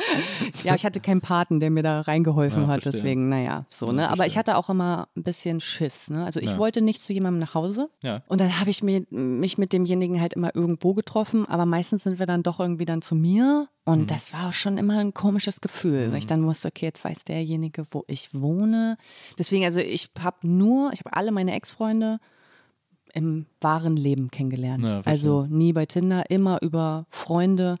Äh, auch meinen jetzigen Partner, wir kennen uns zehn Jahre oder so. Hm. Ist viel mit Jennifer Rostock mitgefahren und so, war Backliner und so. Also so lerne Mhm. ich eher Leute kennen über andere dann oder ne, dadurch, Ja, dass ich eben einfach die in meinem Leben waren. So. Also es kommt für mich nicht mehr in Frage. Und das sind einfach, das sind nur, dieses Lied ist so meine Verarbeitung ne, mit meinen Erfahrungen. Ne? Wir kommen zum nächsten Song. Das ist äh, Finger auf die Lippen. Ähm, bisschen sippen, bisschen dippen, bisschen flippen, äh, äh, singst du da. Das ist ein, das ist ein Song, der äh, vor allem den Spaß am Sex transportieren soll und erzählen soll und so. Das finde ich auch interessant. Das ist ja natürlich auch, äh, es geht ja in eine ähnliche Richtung wie Ich ficke jeden, also wobei es jetzt quasi sehr konkreter um den Sex an sich geht. Genau. Ähm, äh, bei Finger auf die Lippen. Und äh, Aber auch um Nähe so, dass man äh, zum Beispiel funktioniert bei mir Sex ohne Nähe nicht. Mhm. Also ich kann jetzt nicht einfach so irgendwo hingehen und dann denken, oh, hier die. Und dann habe ich irgendwie einen Dreier oder so. Das, das kann ich mir nicht vorstellen. Ich brauche Nähe mit jemandem. Deswegen geht es in dem Song auch eben um Nähe. Weil ähm, eigentlich geht es in dem Song um einen Dreier, den ich mal hatte und ja, so mein erster Dreier auch, obwohl es immer mal schon so weit war, aber dann ist es immer irgendwie abgebrochen, weil es eben dann auch mit jemandem war, den ich dann schon sehr, sehr lange kannte und dann war es komisch auf einmal oder so, ne? Und das war total toll, weil eben genau diese Nähe, ah, das, äh, das, ich werde das nie wieder so erleben, weil das, das einfach was ganz Einzigartiges war. Und was Sex besonders macht, ist eben Nähe und Vertrautheit und Liebe. Und deswegen, nur das will ich. Weißt du? Mir ist. Ja, mir ist Sex so ein bisschen zweitrangig. Ähm, weil, also wenn ich jetzt einfach nur Sex habe mit anderen oder so, dann würde ich eher sagen, ach, dann lassen wir diese Dreier-Sache. Es ist nicht so wichtig, weil ich habe den besten Sex mit meinem Partner, den ich liebe, weil wir uns so fallen lassen können und so. Wer kann das beim ersten Mal, wenn er diejenige Person nicht kennt? Ja. So, wer kann das? Deswegen ist das für mich total essentiell wichtig und ansonsten will ich auch keine Dreier, keine Vierer oder was auch immer haben. sehr viele Menschen sind enttäuscht und ziehen ihre Bewerbung Ja. wieder zurück. Ja, das tut mir leid, ne? Tut mir leid. Nee, aber das geht irgendwie nicht, nee. Ich finde das interessant, ich, weil ich habe nämlich so, ich, äh, bist du eifersüchtig? Das ist irgendwie so interessant. Ich auch nicht. Ich habe auch gar keine, ich habe gar keine eifersüchtigen Knochen in mir oder so.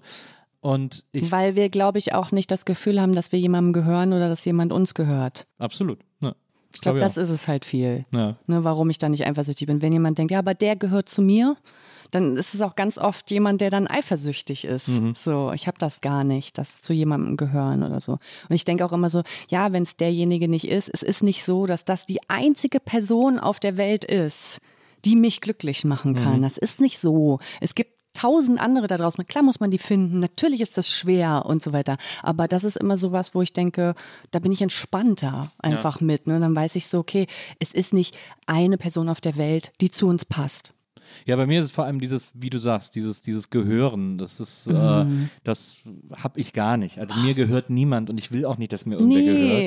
gehört. Äh, das finde ich ganz unangenehm. Ja. Und zueinander gehören ist wieder was anderes, weil Das das, ist was so, anderes, da ja. geht es ja um so ein gemeinsames Stützen und so und das ist, das existiert ganz stark bei mir. Aber dieses, äh, dieses, ja, du gehörst mir, das da, uah, Ja, ne? das finde ich ganz gruselig. Und äh, ich finde aber das interessant, weil äh, was Sex betrifft, ich finde auch Sex, ich finde Sex halt witzig. Ich finde Sex ist eine, ist eine witzige Sache, die man machen kann. Äh, ist ein lustiger Zeitvertreib. Und es, es gibt ja auch immer, Sex wird auch oft mit so einem heiligen Ernst äh, betrieben oder, oder, oder, oder so verstanden oder so. Und den habe ich halt nie empfunden beim Ja. Sex. Ich fand Sex immer so, es, man, es gibt so viele Mö Möglichkeiten und Arten, sich die Zeit zu vertreiben. Da ist Sex doch eine der witzigeren. Also Ja. da ist das doch eine, die irgendwie, wo alle was von haben und die allen Ja. irgendwie Spaß macht und man hat ein besonderes Gefühl am Ende äh, im Ja. besten Fall und so. Das ist doch super. Deswegen, äh, also habe ich dieses, äh, dieses Bedürfnis nach Nähe meiner SexualpartnerInnen äh, nicht so ausgeprägt, weil ich denke, man kann sich auch begegnen Versteh und ich. einfach auf dem, in einem Moment Spaß haben und wieder auseinandergehen. Für mich ist Sex Meditation. Mhm. Also für mich ist das sich fallen lassen und in dem Moment ja nur, also wenn ich Sex habe, dann denke ich ja an gar nichts anderes. Dann Ja. denke ich ja nur an den Sex, an Absolut. den Partner, sehe meinen Partner, bin nur mit meinem Partner. Es ist ein, Freikriegen, also ja, also wirklich eine Freiheit im Kopf, die bei mir eben entsteht, äh, wenn ich auch meditiere. Deswegen ist für mich Sex wie Meditation und das kann ich aber auch nicht dann so mit je, ich kann mich ja nicht mit jedem so fallen lassen, dass das für mich Meditation ist. Wenn ich jetzt einfach jemanden kennenlerne und mit dem Sex habe, dann bin ich da. Ich kann alles spüren, alles.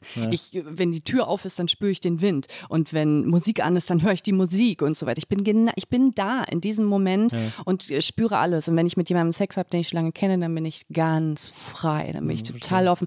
Es ist egal, wie ich gerade liege oder ob ein Muschifurz rauskommt oder ne, was auch immer. Ich bin einfach nur bei meinem Partner. Und das ist das, glaube ich, was ich damit meine, wenn ich sage, ich, das kann ich mir nicht vorstellen mit irgendjemandem, weil ich will das. Ich will das, das ist für mich Sex. Das ist für mich der geilste Sex ever. So in meinem Partner zu sein und nichts anderes in dem Moment zu spüren. Und das Gefühl danach ist auch, ich kann alles schaffen. Die ganze Welt ist toll. Lass uns das anpacken. So, das ist das Gefühl nach einem guten Sex, das ich habe. so, und wenn es nicht das Gefühl ist, dann war es nicht der gute Sex. Ist es nicht das Projekt? Ja, ja. ja. Es ist fast so ein bisschen tantrisch. ja, Ja, finde ich auch. Ich würde das auch gerne mal machen. Ja. Ja. Ja, interessant. Song Nummer 10, äh, auf deinem, haben wir gerade eben schon kurz drüber gesprochen, Sag deiner Freundin. Ja. Ähm, das ist sozusagen die softe, da hast du ja gerade eben Ja. so gesagt, die softe Variante von, äh, von Ich ficke jeden. Ja. Und das Interessante bei Sag deiner Freundin ist, das ist ja eine Hymne für Consent. Äh, also ähm, ein Richtig. Song, der sagt, äh, die, diese ganze Sache hier und dieses Sex und freie Liebe und offene Ehrlichkeit, Beziehung. Kommunikation. So, das funktioniert nur, wenn alle Beteiligten im Bilde sind und in, in the picture sind irgendwie.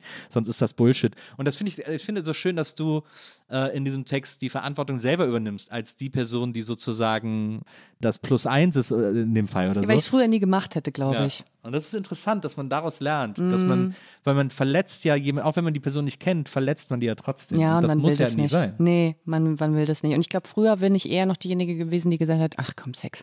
Weil ich auch damals nicht so einen Sex hatte wie heute. Ja. So, sondern so eben, ja, ja, Bock auf Sex, was mit dir, ja komm, lass mal Sex haben und so, ne? Und dann, we- ganz oft hatte ich mit Männern Sex, die Freundinnen hatten, wo ich es aber nicht wusste. Ja.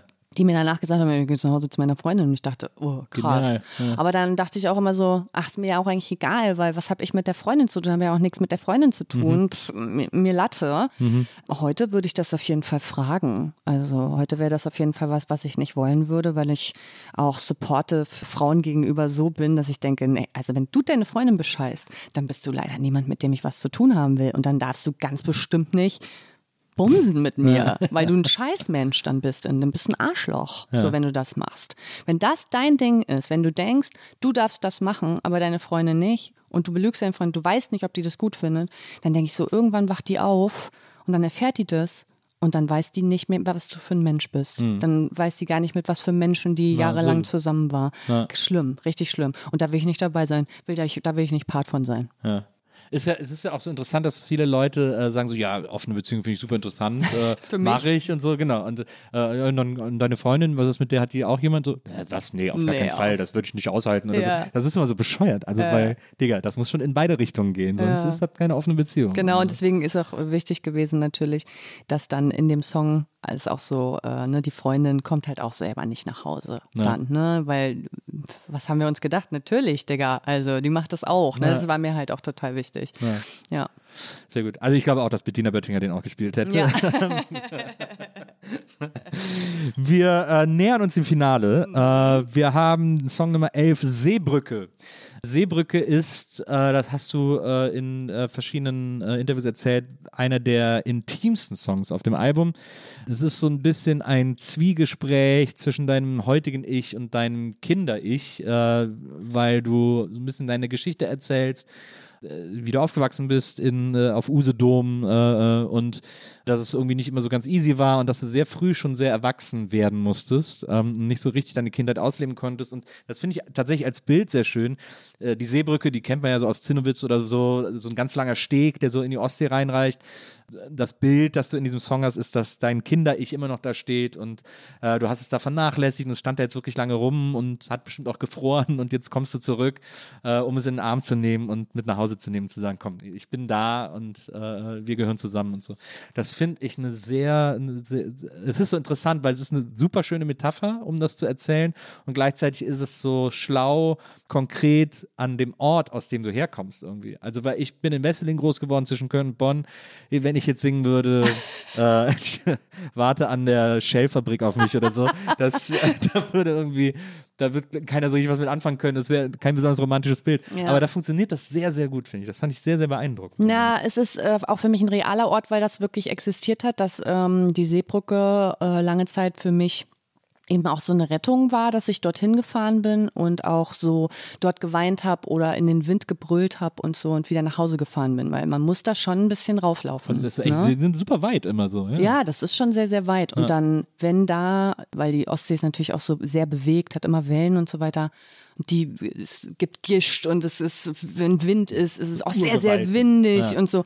Und da habe ich auch immer das Gefühl gehabt, dass eben ich dort alles lassen kann und dass das dann verschluckt wird, Mhm. weißt du, von dem Wind und von den tosenden Wellen Mhm. und so. Ne? Deswegen, ähm, meine Tränen sind der Grund, warum die Ostsee salzig schmeckt und so. Ne? Also weil das auch, weil ich da eben auch viel reingeweint habe. Also es ist ein realer Ort und es ist aber auch so ein Ort eben der Heilung und äh, des, der Abspaltung aber auch, weil dieses kleine Mädchen, was ich da habe stehen lassen, das ist natürlich gefüllt mit Gefühlen, Wut, Trauer, Scham, die ich, mit der ich sie aufgeladen habe. Auch so eine Verwirrtheit, die man als Kind, weil man das Ja. alles gar nicht checkt und Ja, so. alles. Also alles so an negativen Gefühlen. Und ich habe sehr, ich habe erst mit dem Song gecheckt, weil eigentlich, was ich machen wollte, war ein Song über meinen Vater, den es nie gab. Mhm. Und dann habe ich mich mit meiner Songwriterin ganz, ganz lange unterhalten. Also wir haben bestimmt zwei Tage und das ist auch nicht so normal, muss man mal sagen. Ne? Also dass man so lange Gespräche führt und auch mal guckt, äh, wo will man denn hin? Was ist denn eigentlich das Ding? Ne? Mhm. Und dann haben wir so viele Gespräche geführt und dann hat die Jen irgendwann zu mir gesagt, Jen Bender von Großstadtgeflüster, Großstadtgeflüster, ja. genau, irgendwann zu mir gesagt, du, dein Vater, das ist, der war gar nicht da. Der ist nicht das Problem. Ne? Das Problem ist, dass du früh, sehr früh schon sehr viele schlimme Erfahrungen gemacht hast, die du irgendwann zurückgelassen hast und die du noch nicht wieder abgeholt hast. Und das ist tatsächlich so. Ja, wow. Also ich habe diese Abspaltung, das kann ich heute noch sehr gut. Und das ist aber auch was, was ich mir zu Nutzen mache. Wenn jetzt, als mein Opa zum Beispiel gestorben ist, war ich äh, auf einem Weg zu einem DJ-Gig und ich hätte auch sagen können, nee, pff, Ja.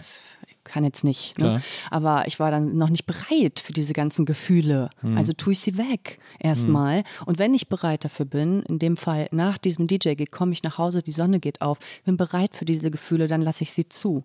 So, und äh, ich habe das aus einer Zeit natürlich schon sehr, sehr früh, mit sechs, sieben habe ich diese Abspaltung gelernt und habe aber gar nicht mitgekriegt, dass ich so diese Gefühle von damals, als ich nach Berlin gegangen bin, eben abgespaltet habe. Ich habe sie da gelassen. Mhm. Also als ich nach Berlin gegangen bin, habe ich gedacht, so, Neuanfang. Neuanfang. Ich will das alles nicht mehr mit mir rumtragen. Ich will, dass das aufhört. Und deswegen, und ich habe aber auch von da, ich habe ja immer verdrängt. Ich habe immer verdrängt, die ganze Zeit, bis ich nach Berlin bin. Und dann habe ich sie da gelassen. Das heißt, ich habe noch mehr versucht zu verdrängen. Ich habe noch mehr versucht, ins Unterbewusstsein zu stopfen und immer gesagt, komm, das muss jetzt mal reichen. Diese ganze Auseinandersetzung, die ich damit hatte, Schloss jetzt. Ne? Und das äh, habe ich erst jetzt dann irgendwie auch so realisiert, dass ich das gemacht habe. Und dann muss man irgendwann diese Gefühle wiederholen. Und das ist so eine schmerzhafte Sache, das alles wieder hochzuholen, sich damit zu beschäftigen. Man denkt, mein ganzes Leben lang habe ich mich damit beschäftigt. Warum kann es nicht aufhören? Weil es eben nicht die richtige Beschäftigung war. Weil du eben nochmal dahin zurückgehen musst, weil du eben es nochmal leben musst, weil es mehr Kommunikation braucht. Weil es eine andere Aufarbeitung braucht. Und da musst du erstmal für dich rausfinden, was ist diese Aufarbeitung? Was würde mir helfen? Man muss sich hinsetzen, man muss sich wirklich ganz anders nochmal damit auseinandersetzen. Auch jetzt 35, ne? mit 19, das war irgendwie was anderes. Ne? Und dann haben wir uns auch so die Birne weggesoffen und so. Da hat das alles gar nicht gezählt. Und ich bin mit so vielen schlechten Gefühlen rumgelaufen mein ganzes Leben lang und jetzt ist es endlich mal weg. Ne? Ist endlich mal weg. Schuld. Schuld ist auch so ein ganz großes Thema. Dass man sich selber vergeben muss auch ähm, für das, was man sich ständig fertig gemacht hat und so. Ne? Aber es ist auch extrem befreiend, an den Punkt zu kommen, krass. wo man das, wo man das versucht, also ganz loslassen kann man es wahrscheinlich nie, aber Nee, so, nee, das ist Also auch nicht, ja auch das nicht, ist nicht ja. das Ding. Nee. Du musst verstehen, dass das Teil von dir ist. Ja, ja. Dass das nie wieder weggeht. Hm. So, und das muss man verstehen, dass man das nicht ewig wegpressen kann und sagen kann, das gehört nicht zu mir. Mhm. Es gehört leider zu dir. Du hast es erlebt und deswegen musst du versuchen, das als dein Erlebnis anzunehmen, als deine Lebensgeschichte anzunehmen und eben auch zu akzeptieren, bin so wie ich bin, auch weil das passiert ist und so. hm. Ja. na super. Ich setze dir ein Zeichen. Ist äh, das vorletzte Lied auf deinem Album und ähm, das ist so ein bisschen wie das ja äh, auf dem Album auch unter den ganzen, äh, wenn man sich so, so ein Booklet anguckt äh, und die ganzen Texte hat, dann kommt als letztes immer so der Dank äh, äh, an alle Wegbegleiter und so weiter und so fort. Und so ist das hier auch ein bisschen. Das ist nämlich so der Dank an all die Menschen, die, muss man ehrlicherweise mal sagen, für uns alle jeden Tag äh, irgendwie den Arsch hinhalten äh, und, äh, und sich irgendwie bemühen und sich darum bemühen, die Welt zu verändern und zwar zum Besseren, zum Positiven. Ähm, auch wenn wir da alle viel mehr machen könnten, aber halt nicht tun, weil der Alltag am Ende auch immer dazwischen kommt und man irgendwie so viele Sachen am Zettel hat, dann gibt es immer Menschen, die trotzdem für uns alle einstehen und kämpfen und äh, Dinge versuchen, von Fridays for Future bis äh, Seebrücke, bis äh, was es da alles gibt, äh, Sea Org und so weiter. Mhm. Ähm, und den hast du einfach mal so einen äh, so Song geschrieben, so einen Dankessong. Ja, also ich finde es so krass, weil ich äh, habe irgendwann mal Instagram geändert und alle Leute runtergeschmissen, die irgendwie nichts zu sagen haben und so und die nichts bewegen und die keine aktivistische Arbeit machen und so. Und jetzt habe ich dann nur noch Leute und sehe jeden Tag, wie die sich den Arsch aufreißen, ja. um was zu tun, um die Welt zu einem besseren Ort zu machen. Und das ist so geil, weil das einen dazu anhält, eben auch was zu machen ja. und weil die mich inspirieren jeden Tag und ich denke, wow, Alter, du dein ganzes Leben opferst du im Prinzip in Anführungsstrichen, weil ja. das natürlich auch was ist, was die innehaben. Also Menschen, die das machen, die haben so ein Caring-Ding mhm. natürlich auch und die erfüllt es eben auch, das zu tun und so. Und das mhm. ist super. Es ist auch, auch für die eine Art von Selbstverwirklichung, das zu tun. Ne? Ja, ich finde das unfassbar bemerkenswert und gut, dass ich das immer vor mir habe. Ich kann das nur Leuten empfehlen, dass es auch irgendwie solche Leute halt in, in, in seine Bubble zu lassen, ja. um da immer drauf zu gucken, weil das halt eine wahnsinnige Inspiration ist und ich dann halt auch deswegen solche Songs schreibe oder auch deswegen irgendwie eine Petition unterschreibe oder auch deswegen irgendwie eine Spendenaktion starte oder was auch immer zu Demos gehe oder whatever, ja. ne? Ja. Weil ich mich immer dazu animiert fühle. Und ja, da, ich wollte einfach mal Danke sagen, ja. Einfach mal Danke, weil es so krass geile Leute da draußen gibt, die gerade in den letzten zehn Jahren Wahnsinniges geschaffen haben und sind auch immer nur diese kleinen Veränderungen, Step by Step. Wir wissen ja alle, dass es jetzt nicht den großen Knall gibt und dann ist alles ja. anders. Ne? Ja. Dass es die Bundestagswahl gibt und dann sind die Grünen und dann wird sich alles verändern. Das wissen wir, so ist es halt. Ne? Ja. Und deswegen sind es ja immer diese kleinen Steps die so wichtig sind. Und ja, finde ich einfach geil. Also alle, die ich da erwähnt habe, und ich hätte natürlich tausend Millionen da noch an die Wand schreiben können. Ne? Ja. Aber das war natürlich alles irgendwie auch symbolisch. Ja, also es haben, können sich alle angesprochen fühlen, ja. so, die auch solche Arbeit leisten. Ne? Ja, ich finde das auch bewundernswert. Ich habe auch, ich muss auch wirklich sagen, dass ich in den letzten fünf bis zehn Jahren nochmal so viel dazugelernt habe und immer noch lerne. Äh, was ich vorher nicht geahnt habe. Mhm. Ähm, und auch, also schmerzhaft ist davon nichts. Ich muss mich halt in gewissen Dingen umgewöhnen oder muss Dinge anders verstehen. Aber das macht mir gar nichts, weil ich das sehr als sehr bereichernd empfinde ja. und sehr ähm, aufregend finde, diese Dinge lernen zu dürfen und, ja. äh, und, und das auch beigebracht zu kriegen, sozusagen, ähm, empfinde ich als ganz, ganz fantastische äh, Bereicherung und ganz, äh, deswegen finde ich auch diese Arbeit von AktivistInnen heutzutage äh, sehr, sehr inspirierend ähm, und sehr, ähm, also abgesehen davon, wie wichtig ich sie finde, auch einfach sehr bewundernswert. Mhm. So. Ja. Deswegen kann ich super verstehen, dass man da so einen Song dann. Äh, ja, fand ich einfach, fand ich einfach geil irgendwie so. Und dann, wenn immer, dann haben ja auch viele geschrieben so, ja, du zählst aber auch dazu, Jennifer. Und dann denke ich immer so, hm, ja, weiß ich nicht. Ja, ne? Also weiß ich nicht, ist jetzt auch nicht Ziel dessen gewesen. Übrigens, hallo, ich bin auch Aktivistin, sehe ich nicht so. Also ich sehe das nicht so. Nur weil ich eine Petition unterschreibe, wie gesagt, und äh, zu einer Demo gehe und so, bin ich noch lange keine Aktivistin. Ne? Also wollen wir mal die Kirche im Dorf lassen. Das sind halt irgendwie andere. Weil wenn ich das für mich claimen würde, was was sind denn diese ganzen anderen Leute, die das ja. die ganze Zeit tun? Ja. Weißt du, 24-7. Ja. So, ne, das ist auch so krass, wie man, wie viel man auch aufgibt dafür. Also äh, Eben, wenn ich mir so ich Leute wie Jasmina angucke oder so, Jasmina mhm. Kunke oder so, die da echt äh, ihrem, ihr Leben dem widmen mussten auf eine gewisse Art Muss. und jetzt da einfach auch äh, überhaupt nicht mehr das alte Leben zurückkriegen können. Das ist einfach genauso Horror wie bewundernswert. ja, viele verstehen auch, äh, glaube ich, gar nicht, dass, wie, gerade wenn du das Beispiel Jasmina bringst und so, sie ist schwarz. Na. Sie muss immer Na. genau darüber sprechen. Na. Leute sliden in ihre DMs, fragen immer, ja, wollen immer ihre Legitimation für irgendwas, ja. was sie gesagt oder getan haben, wollen von der schwarzen Jasmina hören, dass das jetzt doch nicht so schlimm war Na, und so weiter. Bildungsarbeit, das ist nicht ihr Job, ey, das ist nicht ihr Job und sie muss es immer wieder tun, die ganze Zeit. Oh mein Gott, ey.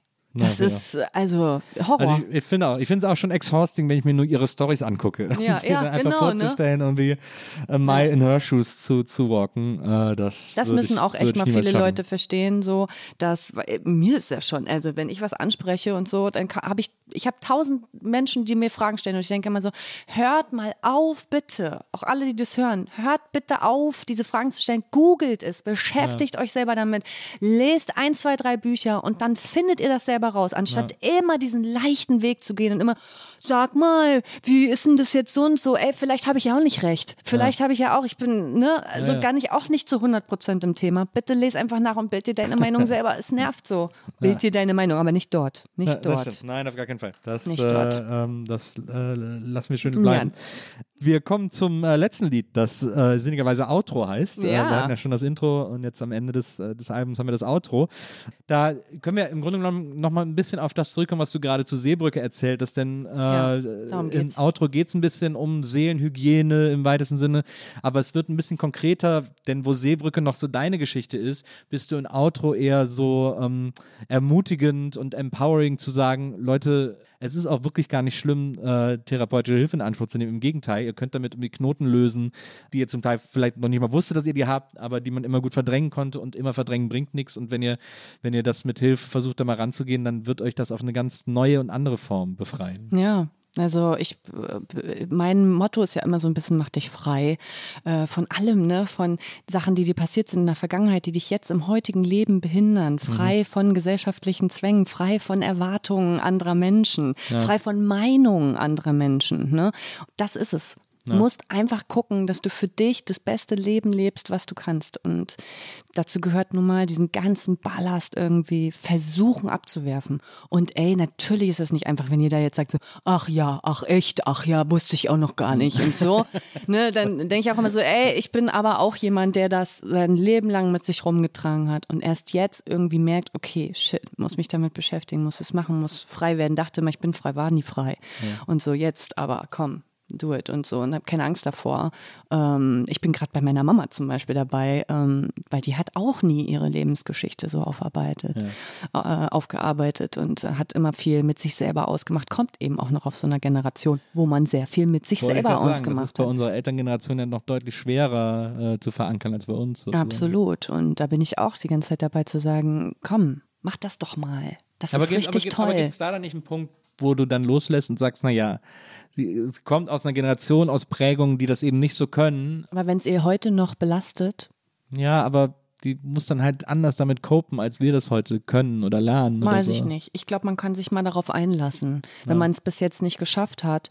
Und das ist ja auch, ich probiere ja Also auch. ich kenne ja auch deine nur, Mutter nicht, das ist jetzt natürlich Ja, sehr ja. vermessen von mir. Klar, so, aber, ne, ich probiere ja auch nur und wenn jetzt bestimmte Sachen zum Beispiel bei mir nicht helfen, dann werde ich auch nochmal therapeutische Hilfe in, Anfang, äh, in Angriff nehmen. Klar, Also. also das würde ich auch jederzeit machen, aber ich denke so bei meinen Eltern, da würde ich, also ich würde denen jetzt nicht sagen, sprich doch mit einem Therapeuten darüber oder so, weil ich sehe, dass die das, für die ist das nicht interessant oder so oder Ja, Ähm. ich merke aber, dass für meine Mutter, die, die sagt ja jetzt nicht, nee, Ja. nee, nee, nee. So, das sagt die ja nicht. Ne? Die ist halt auch ja so, ja, ne? weil die halt auch sagt, mit wem soll, ich weiß halt auch nicht, mit wem ich darüber reden soll. Ja, ich sag, verstehe. ja, siehst du, das ist aber auch nicht die Aufgabe von deinem Partner. Es ist nicht die Aufgabe von deiner Freundin. So, wenn du das äh, Gefühl hast, du musst mal mit jemandem darüber reden, dann würde ich sagen, mach das. Ne? Aber dann jemanden Professionelles, weil ich habe zum Beispiel eine Freundin, die ist Psychologin und das ist so wertvoll für mich, dass die eine Freundin ist und mir einen freundschaftlichen Rat gibt, aber auch manchmal sage ich, boah, ich kann mal gerade nicht mehr klar. Dann hat die das gesagt, ne? Und dann sagt sie mir, guck, du musst bedenken, die ist gerade in der und der Situation und ähm, die hat vielleicht das und das Problem und das hilft mir so krass, ne? Andere Leute haben da einfach einen professionellen Blick da drauf. Wir geben ja nur küchenpsychologische Ratschläge. Ne? aber das das machen wir sehr gelernt. gut. Das, machen wir, das machen wir klasse. Das machen also da wir muss klasse. man wirklich Ja. sagen, da, da sind wir wirklich Koryphäen. Ich finde auch, ich gebe sehr, sehr gute Ratschläge, aber ähm, manchmal können das Leute, die das gelernt haben, besser, weil die zum Beispiel wissen, in welcher Phase der Trauer bist du, was Ja, folgt jetzt oder so, ne? Oder Bindungsängste, woher können die herkommen und so. Man muss ja ganz oft auch in seiner Kindheit mal gucken und so weiter. Die wissen das alles. Mhm. Und da kriegst du ganz andere Denkanstöße. Mhm. Und äh, deswegen, also kann ich nur empfehlen. Absolut. Therapie ist wirklich äh, ein spannender Ort. Ja. Äh, man lernt sehr viel über sich selbst und das ist auch nicht immer nur schmerzhaft oder so, sondern es ist manchmal, also in größten Teilen, befreiend. so wie ich es erlebt habe, sehr befreiend, sehr aufregend und dass man richtig Spaß daran hat, äh, ja. das, das zu erleben und das zu machen. Ich hatte auch richtig Spaß, diese, äh, diesen Podcast heute mit dir zu erleben. Ja, äh, ich finde, das war ein ganz schönes Konzept. Ja, es hat Dank. erstaunlich gut funktioniert, ja, muss man sagen. Du hast ja wirklich so viele Themen angesprochen die, auf diesem Album. Voll da geil. konnten wir uns gut heute durchhangeln. Schön. Ähm, vielen, vielen Dank, dass du, äh, dass du bei mir gewesen bist. Vielen Dank für die äh, Einladung. Jennifer. Ich wünsche dir noch äh, ganz viel Erfolg jetzt auch auf der Tour mit dem Album, dass das, dass das irgendwie äh, durch die Decke kracht und die Leute alle ausrasten und du irgendwie vor vollen Häusern spielst und so. Dankeschön. Ähm, ich hoffe, dass wir uns ganz bald wiedersehen. Spätestens zum nächsten Album, dann machen wir das dann nochmal. Ja, machen wir das dann nochmal. Ja, ich dachte in deinem dritten Podcast dann vielleicht noch ja, oder so. ich mache dann extra nur einen Podcast zu deinem ja, Album. Ja, danke, das wollte ich hören. Das ist dann jede Folge ein Song. Ja, gut, so machen wir es. vielen, vielen Dank. Vielen Dank an Charlotte, die war heute unsere Producerin. Und liebe ZuhörerInnen der Nils Burkeberg-Erfahrung, wir hören uns nächstes Mal wieder hier bei der NBE. Bis dahin, passt auf euch auf, macht's gut. Tschüss. Die Nils Bokeberg-Erfahrung. Von und mit Nils Buckelberg. Eine Produktion von Pool Artists. Team Wenzel Burmeier, Lisa Hertwig, Maria Lorenz Buckelberg, Frieda Morische und natürlich Nils Bokeberg.